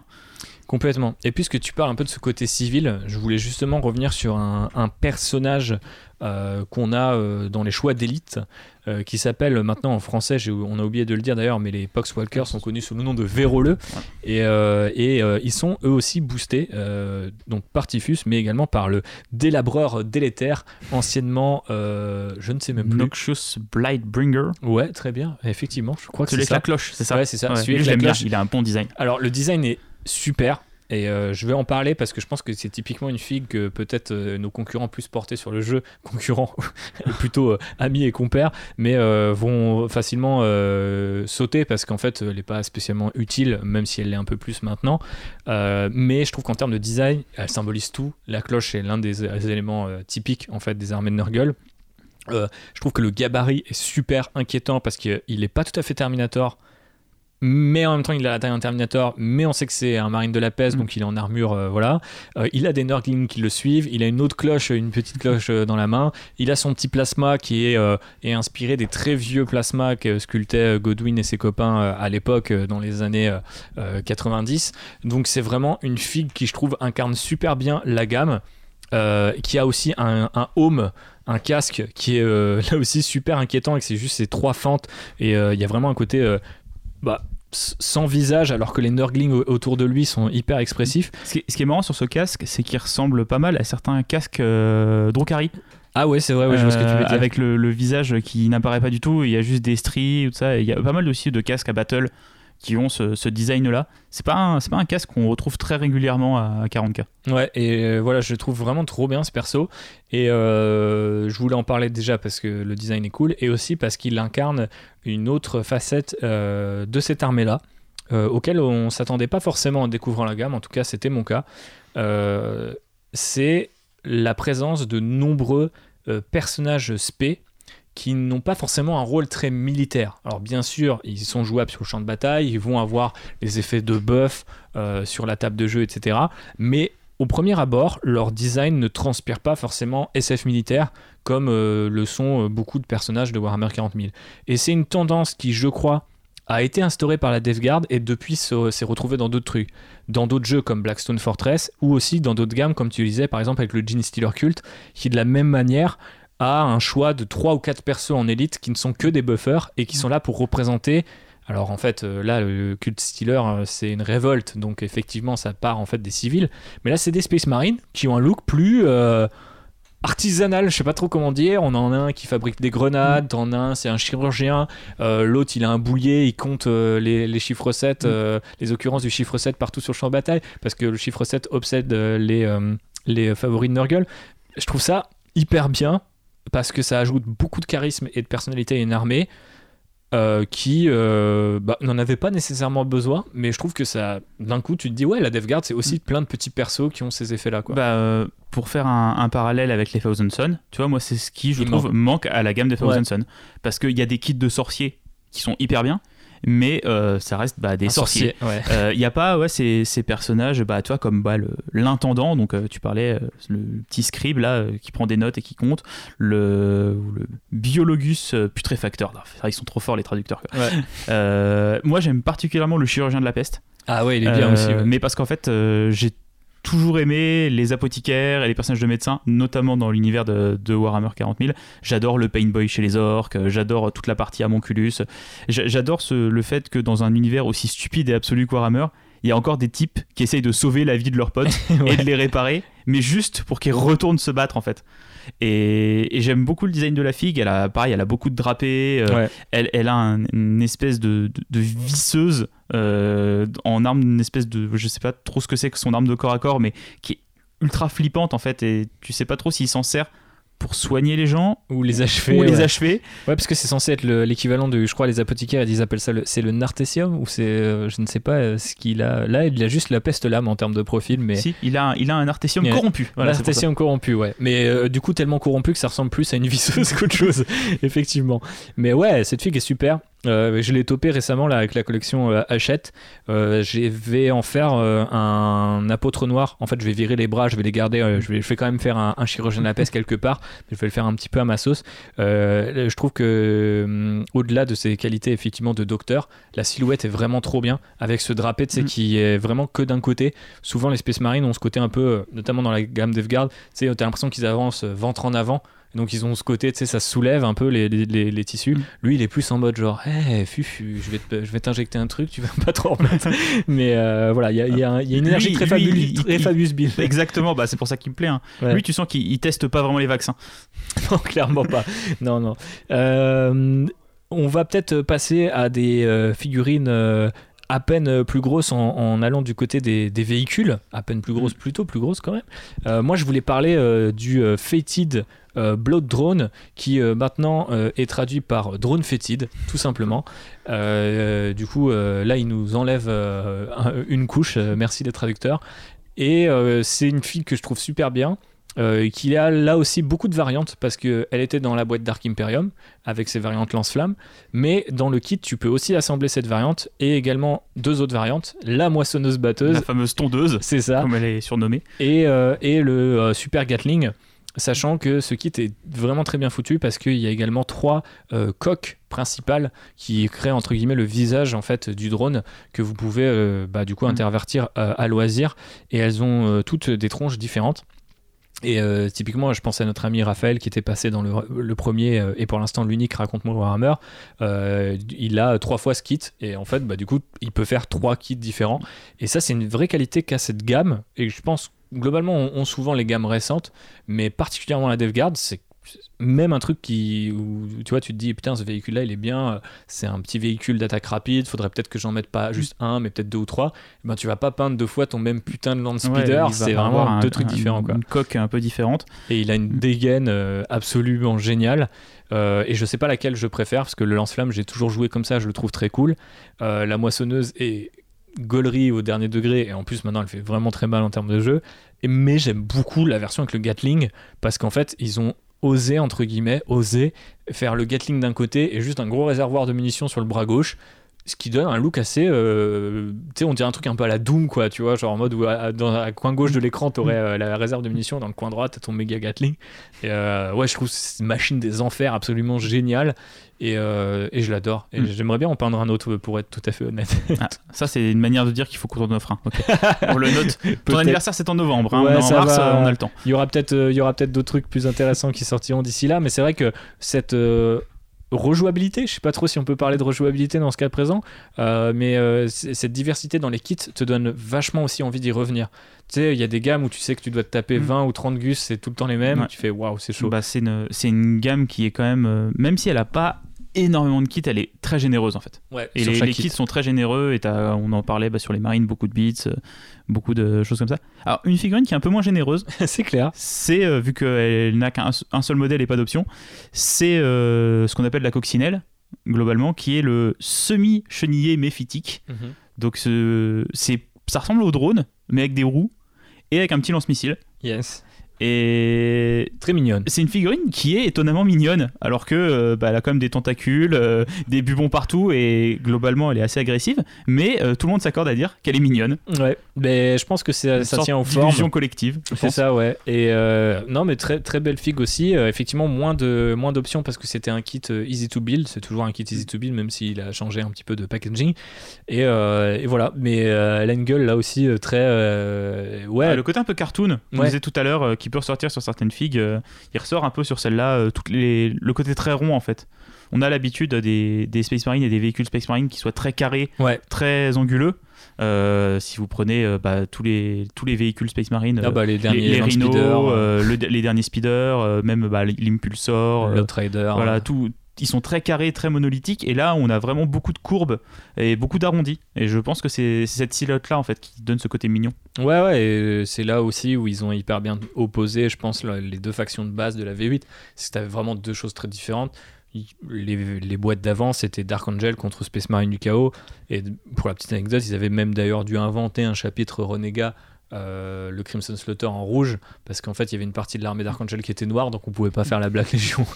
donc voilà, bon, là, c'est vraiment deux trucs qui, en termes de couleur, de texture, de silhouette, euh, sont très différentes. Et euh, je pense que ça se retrouve aussi sur un autre véhicule dont tu voulais nous parler, euh, qui était le chenillé Crash Pest. Bah, après le semi-chenillé, Et il y a le le chenillé, chenillé. total, qui est. Celui-là, je euh, le- il me le faut aussi. Ouais, celui-là, je l'aime vraiment bien. Il a, pareil, il est tout en rondeur. euh, On dirait une sorte de, de gros insecte, limite un bousier, tu vois, un, Ouais. un truc posé. Ah, moi, je vois une limace, tu sais, un, Ah, ça- un escargot. Quoi. ouais, ça marche aussi. Quoi. C'est, il y a, il y a, ouais, ce côté insectoïde qui ressortait sur les deux autres drones, mais qui ressort, je trouve, encore plus sur celui-là. Et ça complète bien aussi l'esprit de la gamme, c'est-à-dire avec l'infanterie qui avance devant, donc le, le côté combat dans les tranchées.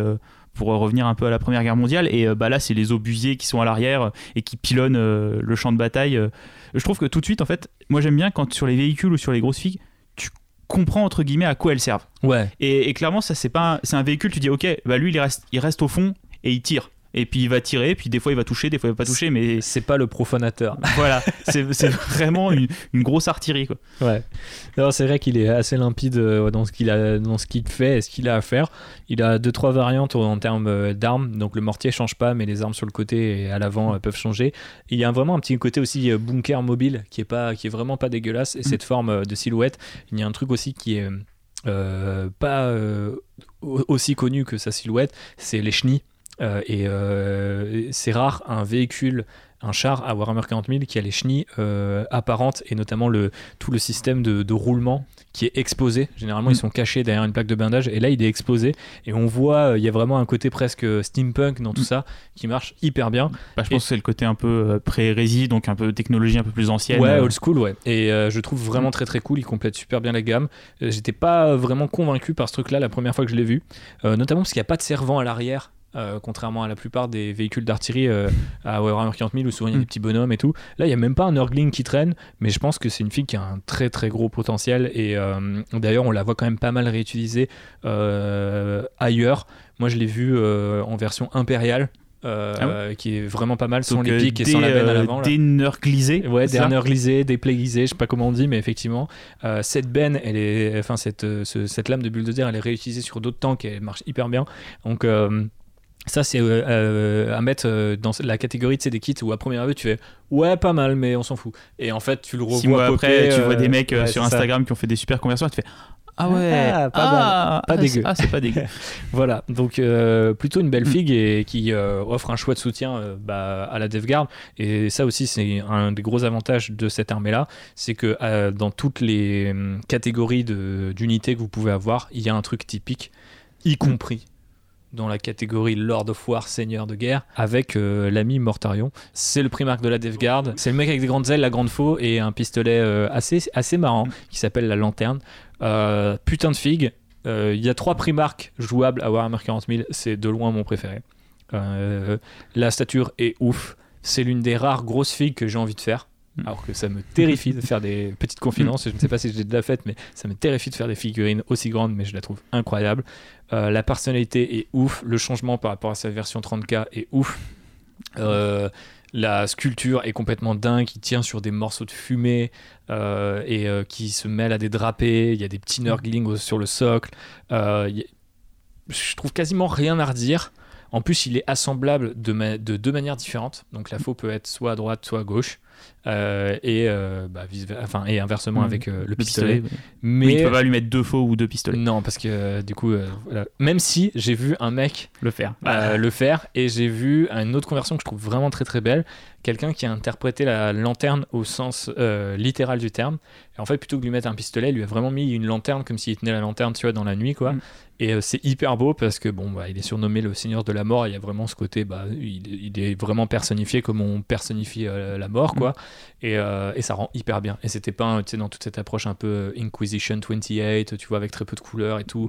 Très désaturé, Exactement. euh, qui joue vraiment juste avec des contrastes d'ombre et ce genre et de choses. c'est une Ok. vraie dinguerie. Il faudrait que j'essaie de retrouver ça. Mais euh, si ça vous intéresse, en tout cas. Et ouais, vraiment une pure figue. Je pense que le seul truc sur lequel j'ai un peu plus de mal, c'est son visage. Parce que je trouve qu'on limite, on le voit pas assez. Et Bah, il est quand même assez caché euh, parce qu'il y a son respirateur, plus il y a un effet de bave euh, Ouais, qui lui ça. traverse le visage. L'effet de bave est, est, je trouve Ouais. peut-être en trop. Ouais. J'aurais peut-être mis deux têtes comme Magnus. Mm. Euh, J'aurais mis une tête capuchée où t'as limite pas de visage, genre c'est creux, tu vois. Et, et peut-être une tête avec la capuche rabaissée. Et là, t'aurais vu plein de bave et plein de trucs, mais tu choisis quoi. Là, au final, ils ont pas choisi. Après, bon, c'est quand même assez cool de pouvoir le mettre avec le pistolet en avant ou la fourre en avant. Euh, je pense que c'est un super kit. Vous en avez très clairement pour votre argent Ouais, quand non, vous c'est- dépensez quoi. C'est vraiment une très très belle figue. Euh, C'est une super pièce de collection, j'imagine, euh, une fois que tu as une belle armée d'Esgard, de rajouter Mortarion. euh, ça, ça vient vraiment compléter ton armée. Euh, je pense, je suis comme toi, c'est mon préféré en termes de design des trois Primark qui sont dispo à 40k. C'est quoi le top 3 là? Le, to- le top 3 Ouais, sur les Primark ouais. Oh bah, Mortarion, Magnus, euh, ouais, on est d'accord. Mortarion, Magnus, Abaddon et Gilliman, il est Ah, pas bah, bah non, c'est un primark maintenant, ok, ouais. Bah non, le, le vrai Primorque, Ouais, c'est- Gaz, tu vois, il y a Gaz, il y a ouais. Gaz qui est devant. Ouais. Mais euh, non, c'est le, en tout cas sur les figurines euh, typées Primark et vraiment marqué comme un Primark, je trouve que c'est le, le plus joli des trois. Euh, J'espère qu'il y en aura d'autres. hein. Là, ça s'est un peu calmé, mais il y avait des rumeurs. Je sais pas si tu te rappelles, il y a 2-3 ans, euh, tous les mois, c'était oh un nouveau Primark arrive, un nouveau Primark. Le Chapter Master Valrak a fait un peu la, la notoriété de sa chaîne avec ça Ouais, et, c'en est ouais. devenu une blague à la fin. Mhm. Euh, Ah, mais il continue d'y croire à fond. ouais. ouais. mais je, je- c'est des figues qui sont quand même assez importantes. Euh, Je sais pas, moi j'ai alors j'ai vécu la sortie de Mortarion euh, en suivant Warhammer, j'étais pas dans le, le hobby quand euh, Magnus. Gilliman ou Magnus sont sortis, donc je sais pas trop comment avaient, euh, Ah, avaient Magnus, réagi les les gens gens. avaient pété les plombs. Mm. En plus, c'est l'époque où il commençait à faire des petites vidéos sur YouTube. Et euh, je crois qu'il y avait tout un truc où euh, euh, il le sortait d'une benne en plastique. Où je me- souvenir d'une vidéo avec Duncan Rhodes où il sortait le truc et il était là, waouh, Magnus, un Primark. Et le gars disait, What's, what's next? Euh, Plastic Sisters of Battle. Et et ben, c'était euh, eu, genre voilà. 4 ans avant, tu vois. C'est arrivé. Et euh, ouais, ouais, bah parce qu'il travaillait en avance et Ouais, il, ouais. il teasait. euh, Mm. Vous voyez très bien de toute façon le genre d'humour et de, et de gimmick qu'ils peuvent avoir dans leurs vidéos qui sont souvent assez bien faites, assez Mm. bien foutues. Et là, c'est vrai que bon, bah.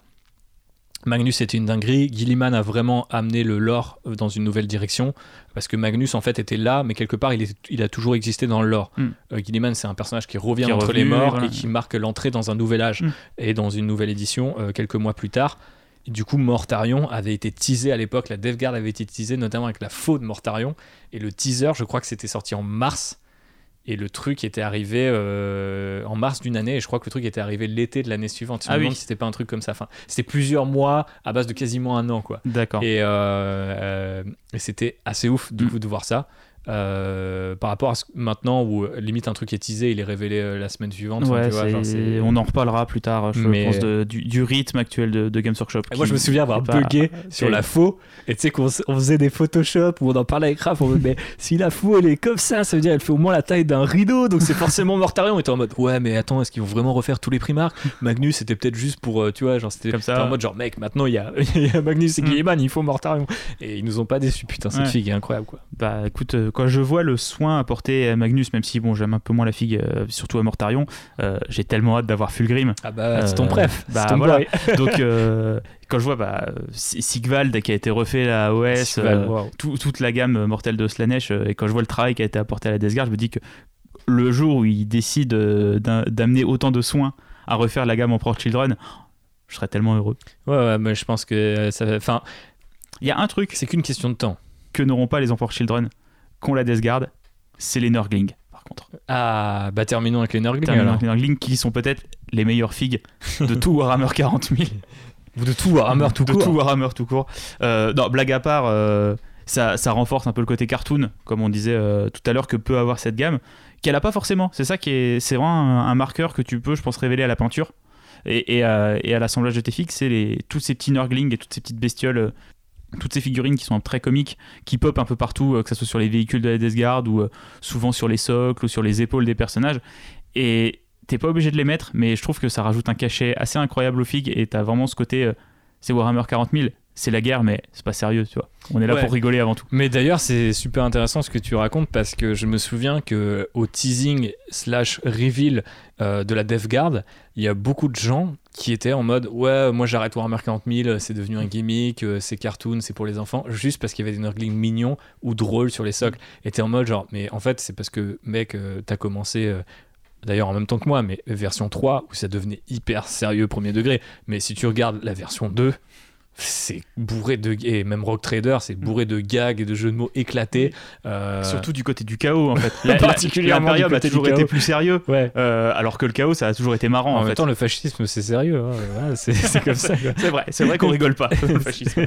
c'est pas très drôle donc euh, chez les amis de Nurgle et la Death Guard eh ben, on a effectivement euh, tous ces petits Nurglings et ce qui a été assez marrant c'est qu'il y en a assez maintenant pour je crois que c'était la- justement pour la sortie du Dex où tu sais ils avaient fait un tweet en mode euh, Warhammer Community wha- what's your favorite Nurgling? Et, euh, où euh, c'était sur une échelle de 1 à 9 c'est ça. Donc t'en as au moins 9 qui ont 9 personnalités différentes. Il y en a qui sont sur le, le prince non le démon majeur mince Great Unclean One euh, j'ai plus le, le nom Le- en français Grand Immonde Le grand immonde. le grand immonde, pardon, voilà. On va essayer d'utiliser un de s'y faire. Euh, après avoir euh, subi des années de, d'anglicisme, il va falloir qu'on fasse l'inverse. Mais euh, ouais, donc il y en a plein qui sont trop mignons, qui ont des capes, qui ont des épées. Bon, bref, ça reste Sassy Nurgling parce que c'est Avec son, son surnom. petit casque et celui qui Ouais. fait non, non, non avec son petit doigt, là, c'est ça Sassy Nurgling, c'est celui qui a les mains sur les hanches. les mains sur les Et qui a le casque de Plague Oui. Marine, qui est, Mhm. qui est vraiment trop bien parce que tu te dis comment il a un casque de Plague Marine, je ne comprends pas. Bah, la mais- figue avec laquelle il est n'a pas son casque, donc Oui, on oui, sait où il l'a récupéré. Voilà. Et donc c'est effectivement, Mm. vous pouvez l'avoir avec la figurine de champion. Donc ça c'est un Plague qui est assez facile à avoir, contrairement à ceux de, de, Mortarion ou du Great Unclean One, où il faut vraiment mettre beaucoup d'argent. mais bon, euh, co- comme disent euh, nos amis de Warhammer Community, alors après ils prêchent pour leur paroisse, mais euh, c'est achète le achète le Nurgling avec l'épée et t'as un, T'as un grand t'as un grand immonde gratuit avec, tu vois. Genre effectivement, c'est vrai. Oui, vu comme ça, c'est vrai. quoi. On peut le voir comme ça. Ça fait peut-être un petit peu cher le Nurgling. Ouais, c'est, c'est- oui, oui. Mais bon, euh, on s'amuse et c'est aussi important de le rappeler que voilà, Warhammer 40 000, c'est pas obligé d'être euh, d'être serious pour euh, là justement faire un anglicisme. Ça peut aussi être un peu fun et rigolo. D'ailleurs, en plus, tous ces, Pegma- ces, ces euh, Nurglings, pardon, sont en option la plupart du temps. Euh, il y en a euh, qui sont calés sur le ventre de Typhus et qui lui mangent les entrailles euh, euh, direct. Euh, ce qui me rappelle un peu, je crois que c'était sur le Grand Immonde de Forge World où il y en avait qui faisaient du toboggan sur les intestins du, du, de- du Grand Immonde et je trouvais ça trop bien, tu vois. Donc euh, c'est c'est un, un- un marqueur qui est super fort et je trouve très anglais, très humour anglais, tu vois, en mode genre, ok, c'est hyper noir, hyper glauque et tout, mais c'est un petit lutin qui, qui fait n'importe quoi en Mm. faisant de la corde à sauter avec des intestins, enfin, tu vois. Et, et je trouve que c'est vraiment pour moi, il n'y a, y a rien, où il y a peu de choses en tout cas qui symbolisent aussi bien, tu vois, le, la, la, la débilerie, la, débilité de, de, de cet univers que les Nurglings. Mm. Et, euh, et en même temps, euh, quand je dis débilité, c'est vraiment tu sais, avec une grosse, grosse vague de sympathie, de j'ai vraiment envie d'avoir un jour des peluches de Nurgling. Mm. Et à, à l'époque, avant le confinement, il y avait un show sur Twitch où c'était Warhammer Merchandising et les gens de, de cette équipe-là qui parlaient et de ce qu'ils avaient euh, vendu ou ce qu'ils avaient en projet. Et chaque putain de mois, les gens leur demandaient peluche Nurgling, peluche Nurgling, peluche Nurgling. Et genre, j'espère qu'un jour ça arrivera parce que moi je veux une putain Bah, de peluche si vous nous écoutez et que vous avez un tant soit peu de talent en couture, euh, faites des peluches Nurgling. Voilà, hein. vous allez les vendre. Vous Non, faites ça sur Etsy. euh, vous non mais tu sais, il y a eu les pop euh, Space. Marine, on veut juste une pop de Nurgling, tu vois, c'est Oh non, pas une pop. Moi, j'aime pas les pop. Je veux Ouais. pas faire une, une peluche. Une peluche alors. Une peluche de Nurgling, ça me va. Bon bah vous savez ce qu'il vous reste à offrir à JB pour son anniversaire qui est en septembre. Donc euh, là aussi vous avez un petit peu de temps pour vous mettre à la couture, ça va. Voilà, on a fait le tour, euh, je crois, euh, mon cher JB. On a fait le tour de la gamme. Ouais. Moi, j'aimerais bien qu'on revienne un petit peu sur le codex en lui-même. Ouais, vas-y, ouais. Parce que, alors, contrairement au codex Necron, que je ne connaissais pas du tout, là l'avantage c'est que toi, vu que tu joues Death Guard, tu avais le codex V8, et euh, du coup on a pu faire un petit peu un comparatif entre les deux. Et déjà, ils ont pas la même taille. Il- Alors, ça, ça, c'est mon côté psychorigide. Euh, les deux livres ne faisant pas la même largeur, euh, les, les codex V9 sont plus larges et du coup ils dépassent dans ma bibliothèque, euh, ce qui me fait énormément angoisser pour la semaine prochaine vu que je vais commander le, le codex Drukhari. Euh, mais bon, j'essaierai de, le- de le cacher ou de mettre d'autres livres à côté. On verra. Je, je faut que j'ai encore que je fasse la paix avec moi-même pour ça. Non, là, le- je trouvais que le codex, il est peut-être, il a peut-être moins de pages. J'ai l'impression qu'il y a moins de pages de fluff en tout cas, Ouais. mais elles sont plus généreuses. Euh, bah, comme toute la gamme, c'est très généreux. Euh, les illustrations, on a certaines illustrations qui sont réutilisées. Euh, mais j'ai pas trouvé ça dérangeant parce qu'elles sont quand même euh, assez, assez sympas et quand même très iconiques et elles, elles, elles reflètent vraiment bien la gamme. Par contre, le petit bémol que j'aurais, c'est qu'avant dans les codex, on avait une page qui nous présentait chaque unité. Euh, C'était souvent long et chiant. Ouais. Faut Je pense qu'il faut le dire. voilà, euh, parce que euh, quand on avait une page sur chaque euh, moindre véhicule ou chaque machine, c'était un peu relou. Euh, là, on n'a plus du tout ça. On a plus des histoires, un peu, on a des parties un peu nouvelles aussi, donc romancées dans les dans les codex. Par contre, maintenant sur les datasheets, on a des photos des figurines, ce qu'on n'avait pas avant. Sauf que là, il n'y a pas les photos de toutes les figurines. Euh, Notamment toutes les photos des figurines qui sont communes avec la gamme Space Marine du Chaos C'est ça. classique. Euh, donc, euh, par exemple, le sorcier en armure Terminator ou le Chaos Lord, qui du coup ça doit s'appeler le Seigneur, du, Chaos, maintenant, Le profanateur, le profanateur, etc. voilà. Mais par exemple, les véhicules comme le, bah, le Predator Le ou le. Land Rider, euh, il y a juste un petit, soit un symbole de Nurgle, soit un petit artwork, mais il n'y a plus de photos euh, de ces figurines-là. Même dans tout le reste du, du bouquin, il n'y a pas de photos euh, de ces figurines-là. Et ça, je trouve ça très dommage, euh, dans le sens où bah, si tu démarres, tu ne vois pas à quoi ressemblent ces figurines-là. Si tu ne connais pas la gamme, si tu vas pas te promener sur le site de Games Workshop, Ouais. c'est un peu dommage. Je trouve qu'ils auraient pu faire l'effort de peindre bah, le sorcier du chaos, qui est un kit effectivement qui est commun à toutes les gammes euh, de figurines du chaos, mais euh, ils auraient pu faire quelque chose qu'ils ne font pas, c'est faire quelques conversions. Mm. Comme euh, tu disais, il y a plein d'armes en rab, il y a plein de bits supplémentaires sur les kits. Euh, ils auraient très bien pu faire le sorcier du chaos en lui mettant un bras de Terminator. et ça serait passé en fait, et ça aurait limite créé une nouvelle figue Ouais, dans bah, la gamme à mais- partir de figues qui existent déjà. Et je trouve ça dommage qu'ils mettent pas cette partie-là du hobby en avant et qu'ils se contentent vraiment de faire des photos des figues telles qu'elles sont sur les boîtes et de pas explorer un peu plus la, créativité que peut te offrir le hobby et te la montrer en fait dès les codex. Yes, bah ça c'est un truc sur lequel ils ont quand même tendance à revenir un petit peu ces derniers temps. On le voit par exemple avec les illustrations et même le, lore en fait. Euh, On est vachement dans quelque chose de plus évocateur. On est vachement moins dans le détail et la technicité, mais plutôt de euh, voilà, on te donne les informations qui vont te permettre de développer ta vision du truc. Euh, Là où dans l'édition précédente, voire les éditions précédentes, il y avait plutôt un côté on raffine, on, on- on définit toujours un peu mieux les contours de cet univers. On sait à quoi ressemble la galaxie, on sait c'est quoi un primarque, Mm. on sait comment ça fonctionne. Et il y avait un côté pas nécessaire souvent, parce que Warhammer 40 000 a ce côté de façon très flou et très personnalisable. C'est comme ça que ça marche chez une espèce de, de, de bac à sable géant. Et c'est vrai que du coup, bah, ce bac à sable, il passe aussi par la création et le modélisme. Et du coup, euh, il y a- y a- on pourrait limite aller un peu plus loin dans ta réflexion et euh, virer euh, full conspi et se dire en fait, ils veulent pas qu'on achète ces figues-là parce que ils veulent pas qu'il y ait de complémentarité avec ces gammes ou ils veulent pas que on aille chercher des figues qu'ils ont pas encore refaites euh, parce que euh, bah, par exemple le kit du Rhino ou du Predator c'est des très vieux kits Euh, le kit du Defiler pareil Tu vois, c'est des vieux kits, mais ils augmentent quand même le prix généralement de ces vieux mais kits. c'est ça, c'est qu'il y a ça en parallèle. En fait, c'est c'est toujours une, une question de. Moi, je comprends pourquoi ils le font. Parce que effectivement, ils les ont pas peints. Ils ont pas, ils ont toujours peur de, ils ont, ils ont du mal à mettre en avant des conversions, alors qu'on sait que c'est quand même toute une partie du hobby et que par exemple sur euh, Psychic Awakening avec euh, Fabius Bile, ils ont montré toute une armée qui était convertie euh, dans le thème euh, Ouais. du coup euh, des créations de Bill. Donc Toute une armée, euh, c'était un sorcier Ouais, et un qui sorcier. avait euh, deux bouts d'os Drukhari oui, mais sur le voilà, backpack. mais là, je veux dire, tu prends, très léger, mais tu prends le sorcier du chaos, j'en ai fait un Thousand Son en changeant la tête. Hum. Donc tu peux faire la même chose avec un Plague Marine. C'est faisable, ça leur demande pas beaucoup. Si c'est une photo qui fait euh, 2 cm de large sur un codex, je pense que ça n'a pas besoin d'être peint au standard heavy metal. et que personne leur en voudra. Et que je pense, en, en revanche, les nouveaux auront cette capacité à se projeter et dire Ah, mais comment je fais cette figue là Et on va lui dire Ah, bah ouais, bah en fait, tu changes juste la tête et tout. T'as acheté ce kit là Bah ouais, t'as des têtes en rap, bah voilà où tu l'utilises. Il y a un vrai côté euh, genre Non, non, achetez tout, on vous fait tout et tout est là. Et en fait, tu te dis Mais non, mais c'est quand même un hobby de, de débrouillard et de gens créatifs globalement. font la promotion de cette débrouillardise dans leur Twitch Ouais, très régulièrement, tu vois, Ouais. avec les hobbies cliniques et ce genre d'émissions. Mais euh, ça ne se retranscrit pas sur les produits euh, finaux que tu peux acheter. Et je trouve ça quand même dommage de pas mettre en avant cette, euh, cette partie du hobby. Tu vois, Et- dans les, dans les Battle Tom OS, il y a des petites sections peinture. Ouais. Ce qu'on n'a pas du tout dans les codex euh, à 40K. Euh, alors, moi, je dois t'avouer que les sections peinture, dans, bah, les sections peinture de, des Battle Tom, je les trouve très simplistes.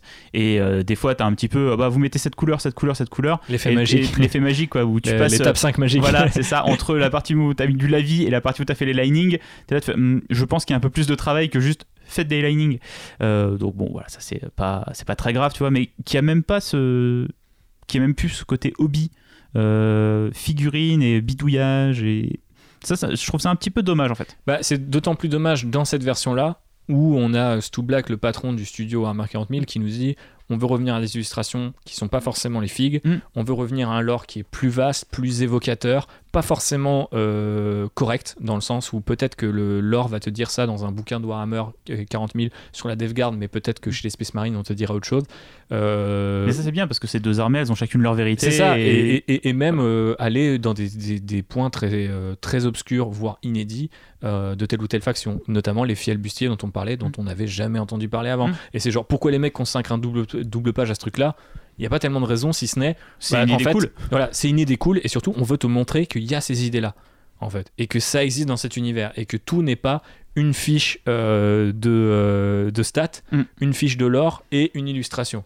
Et donc, du coup, en fait, euh, maintenant, on a changé les illustrations, on a changé les fiches de stats, on a changé le lore. Il manque plus que les photos. Il manque plus que la photo a changé et a montré que, ouais, en fait, ouais, c'est chiant. euh, le kit du Predator, il a 30 ans, ça, ça, ça pète les couilles. Mais regarde, on a placé euh, euh, telle arme euh, du kit du drone. Et, et c'est facile parce que si tu achètes le drone, de toute façon, tu as au moins deux armes en rab. Et on a foutu la moissonneuse en avant plutôt qu'une fourche moche avec quatre pics qu'on a depuis 30 ans. Je veux dire. C'est pas Mm. très compliqué de faire ça Bah ouais, et, c'est- euh, et limite c'est une manière de vendre aussi le kit. Bah oui. tu te dis bon bah ok ça fait chier faut que je l'achète. Enfin voilà faut que j'achète ce truc là qui est vieux.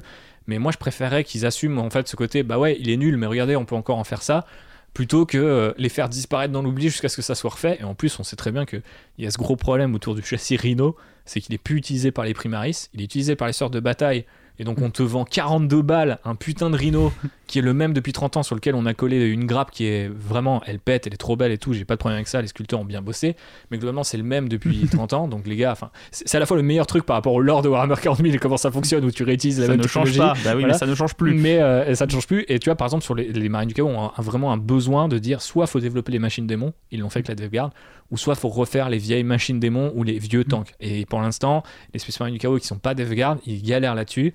Et donc là, du coup, dans le codex y a ils ont ce pas de photos, ils sont peu- pas là. Et, euh, et c'est dommage parce que. Mm. À part ça, on n'a pas de reproche à faire. Ah en bah, fait, sur le ah bouquin, bah, il est fait, top quoi. À part ça, je trouve que c'est un livre qui en tout point meilleur euh, que celui d'avant. Ouais. Euh, Ah bah tu regardes Et- même la maquette, euh, la- Ouais, les couleurs, la maquette enfin, est plus là, jolie, t'as euh, envie de vomir. on, on reste dans, le, dans, les, dans les marrons et dans les verts, tu vois. C'est pas des. C'est moins criard. C'est pas les couleurs de la joie. Mais les illustrations sont magnifiques. euh, le, la manière dont le lore est raconté est vraiment super cool. Et ah, il y, a des y a des illus dans celui d'avant qui étaient pas très très jolis. Non, clairement Voilà. pas. Euh, mais là, il n'y a plus ces illustres-là un peu en 3D euh, dégueulasses. On revient aussi, euh, bah, comme on avait dit sur le Codex Necron, à plus euh, d'artwork, mais qui sont vraiment dessinés, qui sont peints, voilà, ouais. et qui correspondent pour moi plus à l'esthétique de Warhammer que euh, les modélisations 3D euh, de personnages. Hmm. Je suis ouais, juste un peu déçu qu'ils aient pas poussé le truc jusqu'au bout. Parce que c'est le ça m'embête tu vois vraiment ça m'a embêté parce que genre la page du profanateur bah, j'ai pas su quel fixe c'était quand je suis tombé dessus Bah ouais. parce que dans ma tête il s'appelle Defiler donc maintenant que j'ai vu que c'était le profanateur j'ai- ah oui c'est cette figue là mais elle a pas d'illustration Ouais, puis là, on a ouvert euh, le codex à la page 82 et 83. C'est une double page. Euh, Il n'y a pas une photo. Il y a trois lignes. euh, Enfin, il y a trois fois euh, euh, des tableaux de stats et c'est hyper moche. Ça donne Ouais, pas du tout envie. ça donne pas Tu du tout envie ouais, c'est pas très tu dis engageant nou- à nouveau genre ouais euh, viens jouer à Warhammer 40 000 t'es en mode genre euh, mais c'est quoi c'est quoi cette illustration à demi effacée? Enfin Mm. euh, c'est la page où un il y a le. Predator Annihilator, le Predator Destructor et le Land Rider. Ça, ça, m'a fumé aussi, c'est que il redonne deux profils différents à un truc qui était, euh, qui historiquement Ah. existe dans le lore, Destructor Annihilator, mais avant c'était, euh, au bout d'un moment ils ont dit, allez Predator et euh, les fans sauront que c'est, mais bon, voilà, Ouais. c'est de temps en temps faire plaisir sur un tableau, non, euh, en fait faites plaisir sur une photo, sur la peinture, sur les illustrations, c'est pareil, l'illustration du codex, elle est top.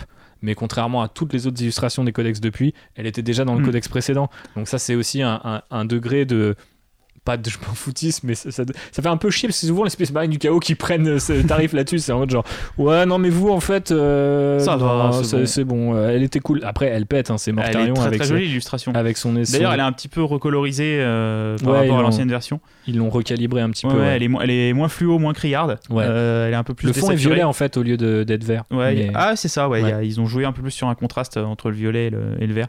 Euh, non, elle, elle est quand même très jolie. ça reste un, un beau codex. Euh, je pense que les joueurs d'Esgard doivent être hyper heureux d'avoir ce bouquin. Ouais, bah clairement, bah, je te confirme. Voilà. Euh, je, je pense aussi que la Death c'est une bonne armée pour les nouveaux joueurs. Euh, les figures, bah, elles sont très récentes, elles sont super jolies. Ça fait une heure et demie qu'on en parle. Euh, moi, pareil, c'est pas une armée dans laquelle je me lancerai, comme les Necrons la dernière fois. Mais euh, Peut-être qu'on fasse un épisode avec une armée à toi ou dans laquelle tu te lancerais. bah, attends, il y a les Drukhari et les Orques qui potentiellement arrivent plus tard cette année. ah bah euh, oui, c'est vrai. J'aurai mes moments de gloire, ne t'inquiète pas. Mais non, franchement, c'est vraiment un, un beau bouquin. euh, et je trouve qu'ils font un très bon taf sur les nouveaux codex. ouais. Clairement. Et que- surtout dans, sa- dans notre capacité à recréer un imaginaire, Mm. là où je trouvais qu'Warhammer 40 000 commençait avec ces bouquins-là, mais même aussi avec d'autres séries littéraires comme les Résidus russes, à vraiment être très précis, très pointu, très il y a une réponse euh, à tout, il y a euh, une explication à tout. Alors que moi j'ai grandi avec un Warhammer 40 000 qui est fucked up, dans lequel tu es noyé, t'es bombardé d'infos et chacun a un peu sa vision. Et ce qui est génial, c'est que on sait que nous-mêmes en tant que fans, comme tous les personnages de Warhammer 40 000, on a tous tort. On, on a tous une interprétation de ce truc, de ce futur cauchemardesque qui n'existe pas de toute façon, et c'est ça qui est trop bien. Et on y revient dans les produits games, Mm. mais allez jusqu'au bout s'il vous plaît, parce que je pense pas que c'est un prédateur converti qui menace euh, votre business, qui se porte mieux que jamais alors que le monde est en train de brûler. Donc voilà, je, je pense que vous pouvez y aller les gars. Euh, on sera toujours là pour acheter euh, du plastique, euh, crack, pour vous soutenir. Exactement. Et d'ailleurs, bah, pour soutenir Games Workshop, qu'est-ce que tu as fait récemment Oh putain, j'ai fait plein de trucs, j'ai bien soutenu Games Workshop euh, parce que je suis passé à 1000. euh, alors au, au départ, j'ai fait ce, ce programme en janvier, donc j'étais à 1000 points de Black Legion et j'étais tout fier de vous 5000 le dire. Et euh, non, je suis à plus de 1250, donc euh, j'ai quand même bien bossé. Du coup, j'ai pris un- une pause. Je me sentais pas burn-out parce que je pense que quand tu as trouvé ton. de la même manière que j'ai trouvé un schéma de couleur Guard qui me plaît, ma variante de la Black Legion me plaît, et genre j'aime le faire, j'aime le, rendu, et dès que j'ai fini une unité, j'ai envie d'en faire une autre. Et ça m'arrive rarement. C'est souvent, c'est genre en mode j'adore le rendu, mais mec, j'en ai chié donc je vais faire une pause. Et là, euh, je dois limite m'arrêter moi-même pour éviter d'arriver au burn-out. Je sais que ça va arriver parce qu'au bout d'un moment, peindre du noir, c'est quand même un peu relativement chiant. Donc, euh, j'ai fait une petite pause euh, Age of Sigmar, figure-toi, et euh, une pause DevGuard. Donc, la pause DevGuard, c'était euh, du Warhammer Rescue, euh, hashtag Warhammer Rescue sur les réseaux sociaux, puisque j'ai recyclé, après avoir recyclé un vieux Razorback qui était mon premier tank euh, que j'ai acheté pour Warhammer 40 000, j'ai recyclé mon deuxième tank qui est un Land Rider, pas Rider, Raider, parce qu'on le prononce correctement, Euh, et donc du coup peint aux couleurs des ultramarines. À l'époque, j'avais déjà une armée du chaos, je crois que c'était des Iron Warriors, et je me disais putain, mais il est trop moche mon Land Raider euh, ultramarine, notamment parce que j'étais persuadé à l'époque que brosser à sec euh, du blanc et faire du pointillisme blanc sur une carlingue bleue, ça faisait comme s'il y avait de la neige. Non, ça fait comme si quelqu'un avait peint fait du pointillisme blanc. voilà, sur, sur, sur ton carlingue bleu. Donc c'était chum, vraiment horrible. Et tous les jours, je voyais ce truc-là, j'étais c'est pas possible. J'ai plein de bouches de dragon, euh, tu sais, des, des, des armes lourdes du, du chaos qui traînent. Je vais en faire un Predator, un Land Raider, pardon, du, euh, du chaos. Je dis à mon père, tu connais pas des trucs pour décaper et tout, parce qu'à l'époque, internet assez limité, tout ça, machin. Il faut, ah bah il y a ce truc-là, machin, euh, euh, euh, tu peux diluer et tout. J'essaye, ça marche, mais je vois déjà que ça bousille pas mal quand même le plastique, tu vois. Et je me dis, bon, après, c'est un Land Raider du chaos, de toute façon, je vais le faire full métal, c'est Iron Warrior, ça va aller. Et il me dit, ah, par contre, j'en ai plus. euh, au bout d'un moment, il me dit, mais si tu veux, j'ai ça. Et euh, donc, il sort un gel. Euh, Je fais, oh, ok. Et on pose le gel un petit peu sur le plastique et on le fait quand même par réflexe sous le char. Et là, le truc commence à éclater, mais limite en, en temps réel. hein. Genre à dévorer le plastique en le trouant et tout. Mais c'était vraiment une réaction chimique hyper forte. La vraie euh, contagion de Nurgle, elle C'est était ça, là. la contagion de Nurgle. Donc quelque part, il était prédestiné. et donc en fait, ça l'a rongé. Donc en gros, ce truc-là traîne depuis, je pense, facile. Euh, le- le- la fin des années 2000, euh, ni bleu, ni gris, ni une autre couleur, il, il est chelou. Et, euh, et il demande, genre, pitié, genre. Pas moi. pas un mois quoi tu vois genre et en plus c'est encore pire quand tu décapes tes figues et que tu les refais pas parce que tu sais que t'as fait pour mieux mais en fait tu l'as jamais fait et, et je et j'avais déjà ce truc là avec le j'avais déjà essayé de faire ce truc là avec le, le rhino euh, qui est un Razorback, maintenant c'est un Rhino du coup du chaos.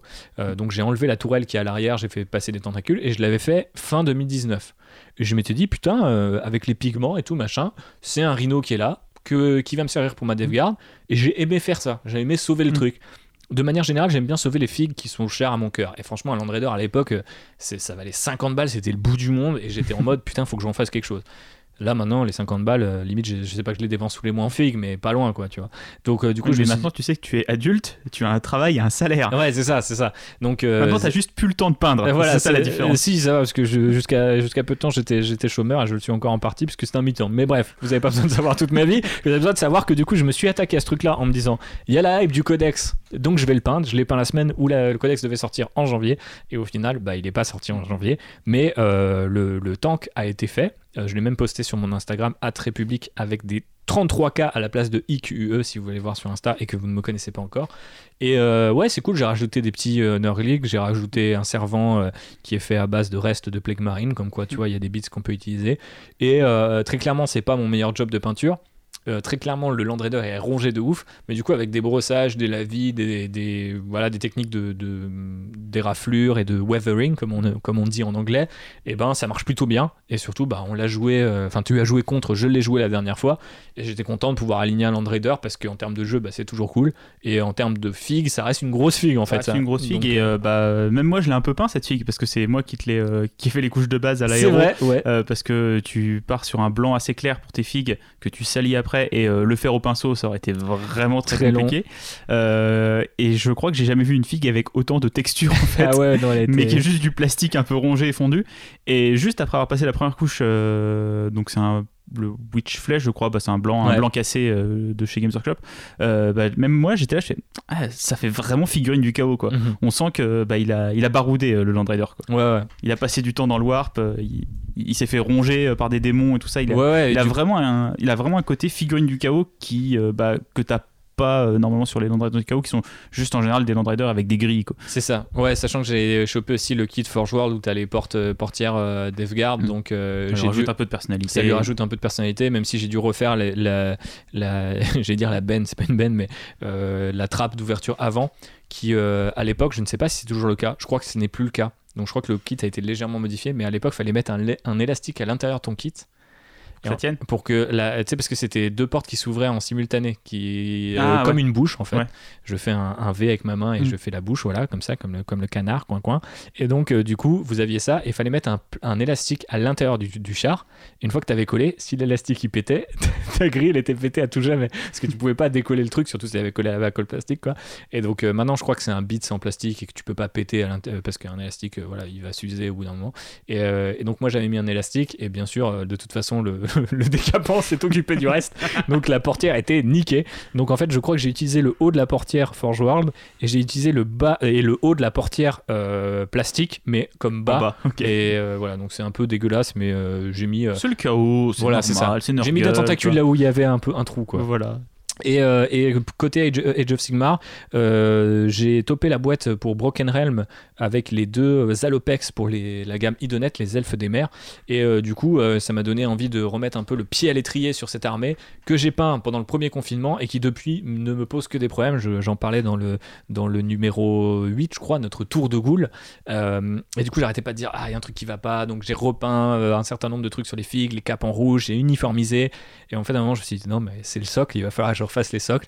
Donc j'ai refait 33 socles le week-end dernier euh, pour avoir un côté un peu plus caraïbe. Et je pense qu'enfin La mes passion du hobby. c'est ça.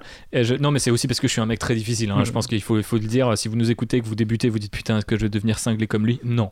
Euh, c'est juste que je suis vraiment très très chiant. Et euh, donc en fait, quand il y a un truc qui me plaît pas, je, je peux, ça peut vraiment me faire péter les plombs, voire me faire abandonner un projet. Et là, cette fois, je me suis dit, t'abandonnes pas. 33 socks, ça va le faire. J'ai dépensé en plus v'là les thunes pour avoir les bonnes textures, les bons trucs, parce que j'ai trouvé un, un tuto qui est pas mal. Mais enfin, ils ont plus une look de un, plus, un, un look de pirate, des socles plus euh, euh, caraïbes, euh, haut turquoise. Ouais, t'as vraiment un côté que t'as fait haut turquoise et sable très blanc, très clair. Et ça marche mieux que le côté un peu marais que tu leur avais donné avant. Les figurines sont assez sombres. Bon, même si maintenant avec les capes rouges, elles le sont un peu moins. Mhm. Mais euh, t'as ouais, t'as un peu euh, remis de la lumière en fait sur tes figues et c'est vrai que ça rend beaucoup mieux.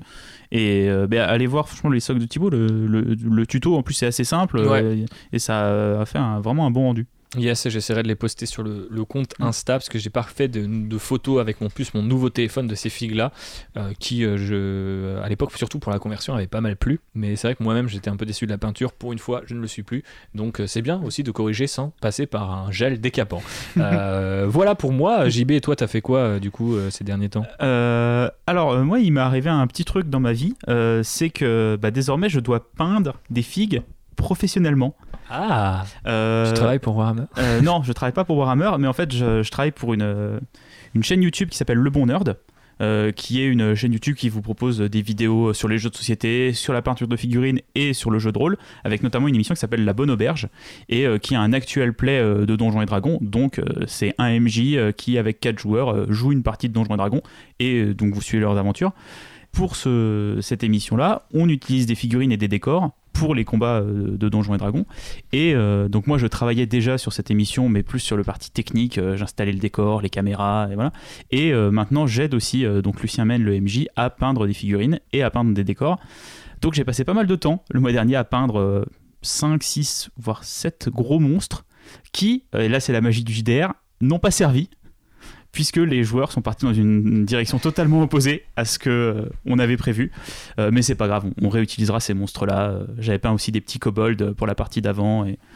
Donc c'est c'est assez différent, parce que du coup je peins pas pour moi, je peins pas pour mes armées, je peins pour d'autres gens. Et bah, c'est pas un travail de commission, c'est-à-dire que je peins pas des figurines pour que quelqu'un d'autre joue avec ou fasse des tournois ou ce genre de choses. Là, je peins euh, pour qu'elles soient montrées euh, dans des vidéos, pour créer une ambiance. Donc, c'est, je pense, assez différent du travail de commission. Euh, c'est assez sympa parce que du coup, bah, j'ai peint euh, pas mal de trucs différents. J'ai pu essayer. euh, alors, je peux pas vous la montrer parce que bah, les joueurs n'ayant pas vu la figurine, je ne peux pas la montrer sur internet parce qu'on leur garde la, on garde la surprise. Mais j'ai commencé à faire des premiers essais d'OSL. J'avais jamais fait ça. Donc là, je l'ai fait avec des peintures fluo et en travaillant avec en mettant du blanc sur les arêtes et tout ça. OSL, pour ceux qui euh, se posent la question, ça veut dire Object Source Lighting. Et donc, en fait, c'est un effet de lumière qui va être diffusé sur la figue. Donc, typiquement, euh, je sais pas, un sabre laser Mm. qui va se refléter sur une, une épaulette de. Voilà, ou de- un, un vi- un viseur qui fait de la lumière, une flamme Voilà. ou ce genre de choses. Euh, donc j'ai pas mal peint euh, donc des figurines pour ça le mois dernier. Mais sinon, j'avance toujours sur mes orques. Euh, je me suis fait une petite pause en janvier euh, où j'ai refait euh, D-Boys parce que j'en avais pas assez. Sachant que sur ton étagère, il y a plein de véhicules orques qui traînent, mais c'est genre, non, le mec fait 10 boys de plus parce qu'il en a pas assez. parce que j'en ai pas assez. Donc je suis passé maintenant à 60 boys. Euh, on verra à la fin de l'année à, à combien euh, je serai. Bah, 100 boys. Je, je- ouais, allez, peut-être pas 100, mais bon, on verra. Peut-être 80. Allez, ok. Et euh, à côté de ça, euh, j'avance aussi sur mon armée de Drukari. Euh, j'a- J'attendais quand même le nouveau codex pour savoir si j'avais besoin un petit peu de, de changer mes plans et de, de reconfigurer, parce que c'est une armée que je peins vraiment principalement pour le jeu, celle-là, notamment pour le mode Crusade, où euh, on joue euh, quand on peut. En Mhm. ce moment, c'est compliqué. Ouais. Donc voilà, j'ai mes Drukari qui avancent. j'ai peint donc un Voivode. Là, je commence à me remettre sur les noms français. Nice. Bah, il est Donc bien un, en plus. un archon, si vous parlez euh, avec les termes anglais. Donc, il y a un peu le, le chef des- de la partie cabale et des cabalites. Euh, J'avais sur mes cabalites euh, mis un petit peu de doré pour signifier euh, qui était le sergent ou qui étaient les personnages avec les armes spé. Et du coup, pour rester dans cette vibe-là, lui, je l'ai fait une armure complètement dorée. Euh, et je suis très content du résultat. Euh, je trouve qu'il s'intègre bien euh, dans le reste de mes figues, mais on voit que c'est le chef en fait. Euh, c'est une figurine qui est assez cool. C'est l'avantage, c'est bah, c'est des petits QG comme j'aime bien. Les Drukhari, c'est vraiment une armée qui est composée de, de plein de petits QG et de plein de petites troupes. Euh, donc je suis très content de continuer à avancer sur cette gamme là. J'ai avancé, mais je les ai pas terminés aussi sur des grotesques mais que là je suis allé acheter chez Artel W, donc qui est un fabricant alternatif euh, qui fait des figurines en résine euh, assez jolies et qui complète un petit peu euh, les gammes que Games Workshop a un peu délaissées depuis certaines années parce que même s'il y a des prédateurs du chaos ou pas du coup ah, ils font plus ils font pas de véhicules. c'est plus des figues des fantassins quoi. Voilà ils font pas mal de figurines Eldar aussi sur les seigneurs Phoenix qui ont quelques années comme les, figurines qui datent de 92 que vous pouvez encore acheter chez Games Workshop aujourd'hui. Et là ils, ils ont fait un kit avec trois grotesques. Il euh, faut savoir que si vous voulez prendre des grotesques chez Games Workshop, c'est une figurine Finecast, monopose. Euh, pour jouer des grotesques, il faut en jouer 3 minimum dans une unité. C'est vraiment punitif Donc, de ouf, euh, vous vous faites 3 figurines monopose Finecast. Je crois que la plupart des gens prennent les Stormfin Skaven du coup mm. pour les faire maintenant. Bah, vu que c'est des figurines qui sont censées être des monstres de Frankenstein, il y a pas mal de conversions. Euh, moi, j'avais pas envie de me hein. lancer dans un truc euh, là-dedans parce que bah, acheter un kit de Stormfin c'est 60 balles, plus après, il faut acheter un kit de Talos pour avoir des beats. J'ai préféré directement mettre 45 euh, euros et avoir mes trois, mes trois grotesques qui vraiment sont super jolies. Ouais, elles sont très dynamiques. Elles s'intègrent vraiment bien en plus à la gamme, elles, elles, choquent pas du tout, elles jurent pas du tout. parce que des fois, il y a certaines marques alternatives où on voit que c'est pas du Games Workshop. Là, on voit que ça en est pas mais je trouve que c'est quand même très bien intégré. Euh, les figurines sont superbement bien sculptées, même si c'est de la résine, c'est vraiment de la très très bonne qualité. Euh, c'est un fabricant que je vous recommande. Euh, en plus, les, frais de port sont pas très chers, ils livrent assez vite, c'est plutôt bien. J'avais acheté aussi quelques orques aussi là-bas que j'ai pas encore peint. Un jour, ça viendra. pour les fameux 80 boys. C'est ça. J'ai une, une, boîte de, de bits orques et il y en a pour, pour une vie, je pense, à peindre tout ça. Donc, bah, mine de rien, du hobby assez, assez rempli. Euh, le, fait qu'avec le couvre-feu et tout ça, on peut pas trop jouer.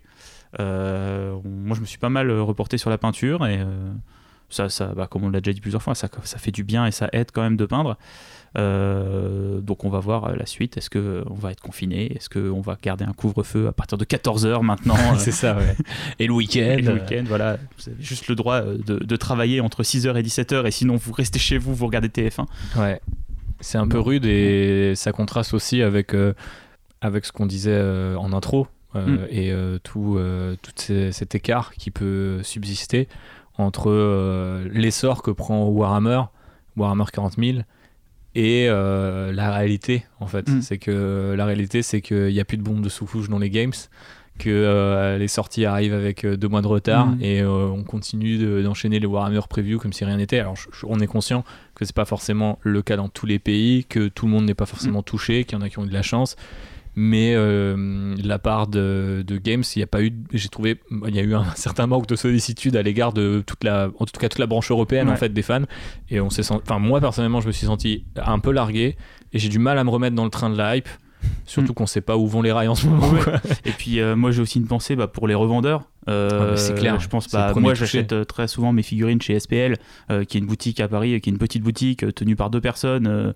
Ouais. C'est pas des gens qui roulent sur l'or et, et, ils font ça par passion, ils font pas ça par appât du gain. et bah c'est dur pour eux parce qu'ils bah, se retrouvaient avec des commandes qui payaient, qui étaient pas livrées. et après en discutant avec eux, ils, ils m'ont quand même dit qu'ils avaient quand même des clients assez sympas et personne en fait n'était vraiment énervé envers, eux et tout le monde comprend la situation compliquée. et on est tous dans la même galère. Mais je peux comprendre que même euh, tu rentres dans un game workshop et euh, bah, tu vois les vendeurs euh, un peu déprimés, même déprimés parce hein. qu'ils ont bah, plus rien dans la boutique donc c'est ça doit dit, être un, peu compliqué de travailler dans ces moments-là. Ouais, un des vendeurs du Warhammer 12 quand j'ai été chercher le codex, il m'a dit ouais faire de la vente sans produit c'est un concept. Bah ouais, pas... Alors après ils ont rouvert les activités, il y a énormément de choses qu'on n'avait pas vues depuis des années chez les games parce que c'est trop, il y a trop de sorties ou c'est trop porté sur les sur la nouveauté. Euh, là, d'un coup, les mecs reprenaient des cours de peinture, euh, on rouvert les tables de jeu, alors masque, tout est, tout est bien respecté et tout. Ça, c'est tout à leur honneur, mais c'est vrai que c'est là quand j'y suis retourné trouver le Dex, j'ai revu des gens dans un games. Mm. Euh, même encore cet été, ils appliquaient les règles UK. Donc tu rentrais, euh, lavais les mains, mm. tu, touchais pas les produits, ils te les donnaient, et tu repartais. Donc là, ça faisait quand même plaisir d'avoir cette convivialité là. Mm. Je pense que malheureusement, ils ont un peu là aussi. Euh, je ne sais pas ce qu'ils en pensent. on n'a pas forcément d'écho et on n'est pas là pour pointer du doigt. Mais je me dis, il y a quand même tout un personnel français qui me semble a été euh, laissé sur le carreau euh, de manière assez brutale Mm. quoi. C'est pas Donc, des euh, méthodes de management. Après, on n'est pas dans les détails. Ouais, on mais pas dans les en détails. tout cas, de l'extérieur, ça semble pas super cool. Bah on sentait que quand tu les appelais, euh, il est où le Dex Est-ce que vous avez des bombes de sous-couche Euh, Il vous reste quoi comme peinture? Enfin tu sais les mecs ils en peuvent plus quoi. Ils Mm. répondent à ça toute la journée, ils ont rien d'autre à faire. Euh, bon bah euh, enfin un chapeau à toutes les équipes qui ont su rebondir. Ouais, on fait des cours de peinture, on dit aux gens de revenir jouer. Je pense que ça ça a demandé pas mal de négociations et de travail. Donc Mm. Ouais. euh, tout n'est pas noir, mais c'est vrai que Mm. c'est difficile. euh, forcément pour tout le monde, des règles qui touchent les commerces et aussi des particuliers. Euh, Mais en fait, ce qui est encore plus difficile, je vais faire un parallèle mais euh, quand on voit aussi les- le, le gouvernement, tu vois, ces espèces d'effets d'annonce de peut-être on va être confiné, Mm. peut-être ça, ça sort bientôt. Tu vois, t'es en mode genre ouais, ok, mais enfin moi je veux mes fixes la neige en fait. Tu vois, c'est moi je veux mon codex DevGuard, tu vois. Et t'as vraiment l'impression qu'il y a un écart de ouf entre euh, ce qu'ils annoncent et ce qui sort vraiment et ce que Ou même si pour tu, se projeter, si c'est tu le veux, ouais, juste qu'on te dise une date, tu vois. euh, Ouais, voilà, c'est ça. Moi, toi, ça me dérange pas. Comme... Ah, par contre, voilà, en ce moment, c'est compliqué. Ah, bah, le Dex, bah, il est dans deux mois. Ce qu'ils ont d'ailleurs commencé à faire avec le Dex Drucker, Voilà, qui était en- annoncé en mars, et début mars, ils ont dit, c'est le, par contre, c'est le 27 Voilà, qui c'est dans trois semaines. Ne Ouais. vous inquiétez pas, ça arrive. Je pense que c'est un peu plus rassurant. Ouais, aussi, Euh, ouais. et, surtout, ce qui est un peu dommage d'avoir tous ces problèmes-là, c'est qu'en ce moment, il y a une vraie énergie autour de Warhammer. Euh, Il y a pas mal de streamers euh, et de gros streamers qui, se, salue qui et- se sont mis à faire du Warhammer. De, en, sur Twitch, Euh, bah, il y a AlphaCast euh, qui est un très très gros streamer, euh, des War Aprem où euh, il, il- il débute en plus dans le hobby. Ouais, et- ils- bah, ils- tous, hein, quasiment, en fait. ils sont vachement, ils sont en, en progrès constant et il y a, y a vraiment une super communauté derrière eux et c'est très positif comme énergie Ouais. et ça met vraiment en lumière le hobby et les, aspects positifs en fait du hobby. Euh, donc c'est super cool. Euh, J'espère que ça va continuer et que ça va grossir parce que bah, plus il y a de gens qui s'intéressent à l'univers de Warhammer, plus Bah, euh, moi, il sera intéressant en fait. J'ai l'impression que cette vague-là a atteint l'Angleterre l'année dernière, ou il y a deux ans, et que là, ça commence à arriver en France. Ça commence Mm. vraiment à avoir ce cool du Warhammer en France. La sortie de Mortal Realms, le, la collection Hachette pour euh, Age of Sigmar, euh, plus euh, combiné à des, des streamers qui Mm. font des centaines de milliers de vues. Euh, t'as un gros coup de boost si tu vas sur Twitter sur le hashtag avec des, des Français, alors Mm. qu'avant il y en avait très peu, tu vois. Et donc euh, ça fait plaisir. Et d'ailleurs, du coup, si vous vous reconnaissez dans ces nouveaux-là, n'hésitez pas à parler de nous aussi un peu autour de vous. Ou si vous êtes faites partie des anciens, n'hésitez pas à, à dropper notre nom parce que bah ouais, nous on n'a pas encore la force de dans, un putain de streamer, mais euh, on espère discuter avec eux parce que ça serait super chouette. Ouais, de- on, a, on a essayé d'en approcher quelques-uns Ouais. pour les avoir dans des raconte-moi Warhammer et tout ça. Et ça, ils ont des parcours intéressants et ça pourrait être très bien de voir comment eux euh, vivent le hobby, mais via le stream et tout ça.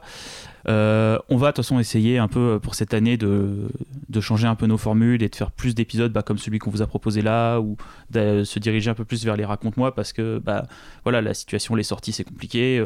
Moi faire des numéros de débrief de preview ça m'intéresse pas tant que ça en fait. Ouais. Donc, Bah, euh, surtout que c'est maintenant c'est tous les voilà. mois, donc en fait voilà, c'est y a plus, un c'est événement. trop quoi. un événement comme on avait encore l'année dernière. Euh, voilà, donc le, le, le hobby ne change pas, mais la manière de parler du hobby change un peu. Euh, donc on va voir si Donc on, on va- s'adapte. on va s'adapter un petit peu. Ouais. Mais euh, après, je vais m'adapter, je vais continuer à peindre des orques, hein, vous inquiétez pas. ouais. Un truc qu'on va pas changer, c'est nos, nos petits recos. Et on va peut-être terminer euh, là-dessus, JB, parce que ça fait un bout de temps déjà qu'on parle. Oui, mais ça fait longtemps qu'on n'avait pas fait d'épisode C'est vrai, comme ça. et je pense que ça s'est senti dès cette intro hyper énergique que Ouais, j'ai faite tout à Ça me l'heure. fait trop plaisir d'avoir fait un épisode là, tu vois. Ah bah, Même si c'est une armée que j'aime pas. Ah bon, ok. tu dis ça parce que j'ai battu Gazgul de la dernière fois. Chut, ça n'est pas arrivé. Ça n'est pas arrivé. Ok, très bien. Je vous donnerai mes conseils en DM. Je vais faire un compte Twitter euh, payant. Faudra me verser un PayPal. Comment battre JB Juste ouais, ça. C'est ça. Il y a que Charles qui va s'abonner. Ouais, mais ça, ça- ça- ça mettra un peu de beurre dans, dans le nurgling.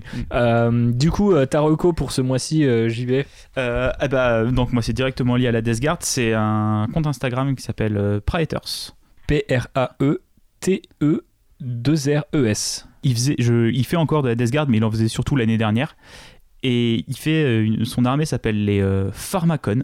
Et en fait, c'est une Death Guard qui est bleu et rose. Donc c'est des couleurs qu'on n'a pas du tout l'habitude de voir, euh, mais qui je trouve marchent super bien. Les armures sont dans des bleus turquoise et il fait toutes les tentacules dans du rose assez pétant.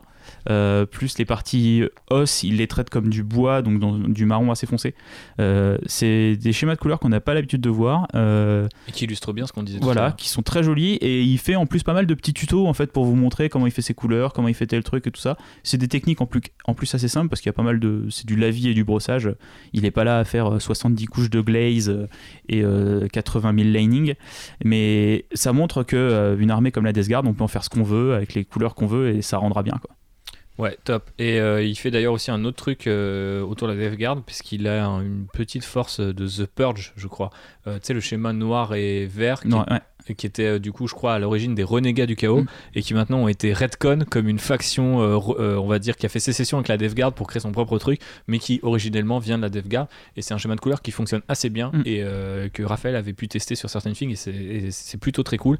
Et là aussi, c'est une manière de réinterpréter, ré- réinterpréter la DevGuard qui est tout à fait unique. Donc allez checker Praeter parce qu'il fait des purs trucs. Mm. Vous pouvez aussi aller checker Marocco qui s'appelle Korn. Alors ça s'écrit de manière un peu bizarre et un peu républicaine, vous allez comprendre. K03RNL. Euh, c'est un mec qui traîne pas mal sur les hashtags euh, Inquis- Inquisition28 euh, dont on parlait tout à l'heure, qui a des figues très... portées sur le weathering, sur des couleurs très réalistes, des, effets aussi de, bah, voilà, d'usure qui sont hyper saisissants. Et j'en ai parlé parce que je pense que de toute façon, ce qu'il fait risque de vous inspirer si vous avez envie de faire la DevGuard. Euh, moi, ma DevGuard en particulier, j'utilise au moins 3 ou 4 techniques de weathering pour euh, bah, la rendre lisible. Comme quoi, on n'est pas toujours obligé de faire du lining. D'ailleurs, je crois que j'en fais très peu en Mm. fait sur cette armée. Euh, et récemment, il a fait un truc qui m'a complètement niqué le cerveau. Il a essayé de faire son dernier projet là, c'est des Iron Warriors, donc des Space Marines du chaos aussi, qui combattraient un siège sous la pluie. Et c'est un truc qui est de notoriété publique euh, dans les groupes de peinture, c'est qu'on ne peut pas représenter la pluie sur une peinture. c'est dur à faire. Et donc en fait, il essaie de représenter des figurines qui se battent sous la pluie. Et euh, il y arrive plutôt bien. Alors il fait des expérimentations, euh, je sais pas trop où il en est, euh, qui sont très impressionnantes sur ses figues et notamment sur ses socles. Après, c'est un gars qui part un peu dans tous les sens, qui va faire des, euh, parfois des, des, euh, des, des conversions de ouf, euh, taper du buste et tout. Donc, euh, euh, faut, euh, faut un petit peu suivre, mais euh, forcément, il a un niveau de, de niqué, donc euh, vous risquez de, de tomber euh, sur, euh, sur des choses euh, un minimum inspirantes. Donc là, par exemple, JB est sur Mhm. l'Insta, et donc euh, là, pour moi, la figue, elle est sous la pluie, tu vois. Et c'est un, Ouais, truc- ouais, il y a- c'est un truc de ouf, quand Il y a un effet euh, bah, brillant, mais qui est amené avec, euh, je sais pas si c'est du coup, euh, il met juste du médium, ou on sent qu'il y a comme une espèce de couche transparente sur les figurines. Ah, c'est assez impressionnant ce qu'il fait. euh. Et puis, tu vois, il- par exemple, il fait un plasma, là, mais qui a l'air genre mouillé et éteint, comme ça. si la lumière du plasma était affaiblie Ouais. par de la pluie. C'est ouais, super fort, ouais. bravo. Ouais, et du coup, euh, vous pouvez aller checker ça. Alors, faut remonter assez loin parce qu'ils postent beaucoup, mais c'est vraiment une putain d'inspiration pour moi. Euh, c'est des mecs qui ont clairement un niveau que moi j'aurais jamais. Mais, Mais dis euh, pas ça. mais, Arrête euh, de te dévaluer. mais il y a une inspiration euh, constante de la part de ces types-là. Parce que moi, moi je, la, la technique pure, le, le côté Richard Gray de la chose, euh, me, m'inspire pas spécialement. C'est plus quand les mecs se disent, tiens, je vais faire un truc impossible, et euh, ils, postent des whips, ils, galèrent et tout. C'est là où je trouve c'est très, très intéressant. Et euh, ouais, en plus, c'est un, un, un maître aussi de la conversion, donc euh, allez checker ça. Et euh, toute, toute la clicasse, parce qu'il me semble qu'il y a tout un crew autour de lui qui est, qui est assez incroyable.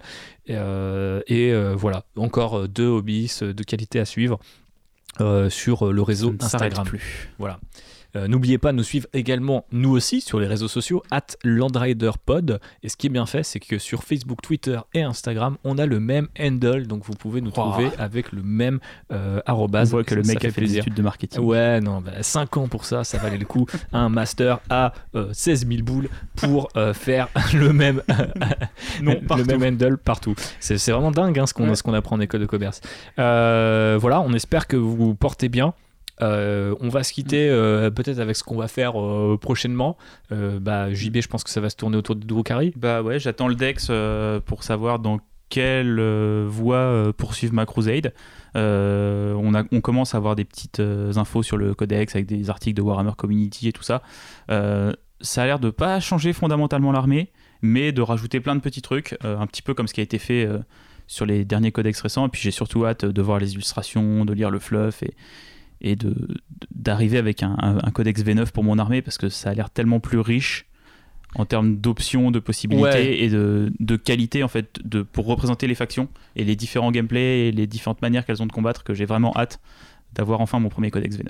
Et c'est assez ouf parce que après la V8 qui avait ce même effet là, ils ont quand même réussi à faire un doublé tu vois, sur plus euh, loin. oh, putain quand tu vois un codex t'as envie que ta faction ait un codex alors que moi à une époque en fait le codex était en mode euh, quand ta faction était euh, obsolète et euh, t'avais euh, une autre mise en page euh, peut-être des nouvelles illustrations, peut-être des nouvelles figues, mais c'était rien n'était certain.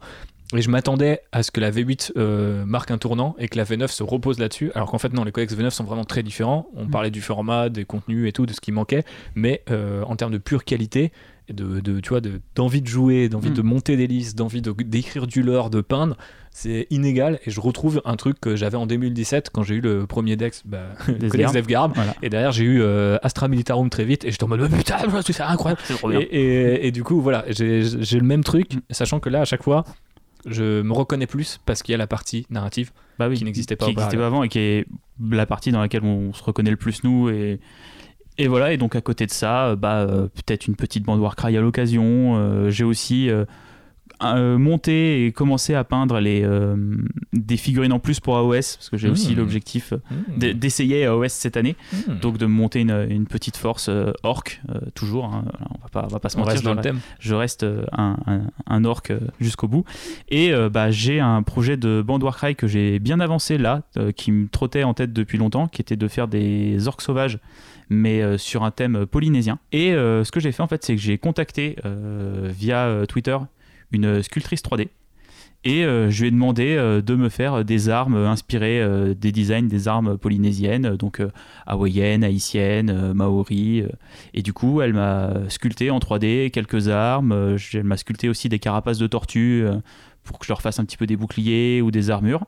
Euh, elle m'a envoyé là les, les fichiers, il faut que je vois avec un ami à moi qui a une imprimante 3D pour les sortir. Euh, mais voilà, c'est une autre manière, je pense, de faire du hobby maintenant. C'est euh, la, la, sculpture et l'impression 3D permettent de, de pousser certaines idées encore plus loin. Et j'ai très très hâte de me mettre sur ce projet-là. Eh ben écoute, je propose qu'on en reparle même en détail si moi aussi un jour je, je cède à ces sirènes, puisque Charles, qu'on a entendu dans deux mm. numéros auparavant, euh, a fait aussi la même chose pour ses Space Wolf. Bah, c'est la même sculptrice. Hein, c'est la même sculptrice. Suite euh, au travail qu'elle avait fait pour Charles, euh, que j'ai trouvé super beau, je lui ai envoyé un message et elle m'a dit bah pas de souci, fais-moi un petit mood board. C'est quoi son, son, son hâte du coup? C'est sur Twitter, c'est Punk Girl Martha. Ok. Et euh, bah, je m'en suis sorti pour euh, ouais, une dizaine d'armes et des carapaces pour 30 euh, dollars. Donc c'est vraiment pas cher en plus. Quoi. C'est, tu vois, quand elle m'a annoncé le prix, j'étais là, ah bon, c'est tout? Ah bah ok, allons-y. Et c'est, ouais, c'est une poursuite du hobby parce qu'on arrive avec des outils technologiques qu'on n'avait pas avant et qui permettent de vraiment faire des choses très sympas.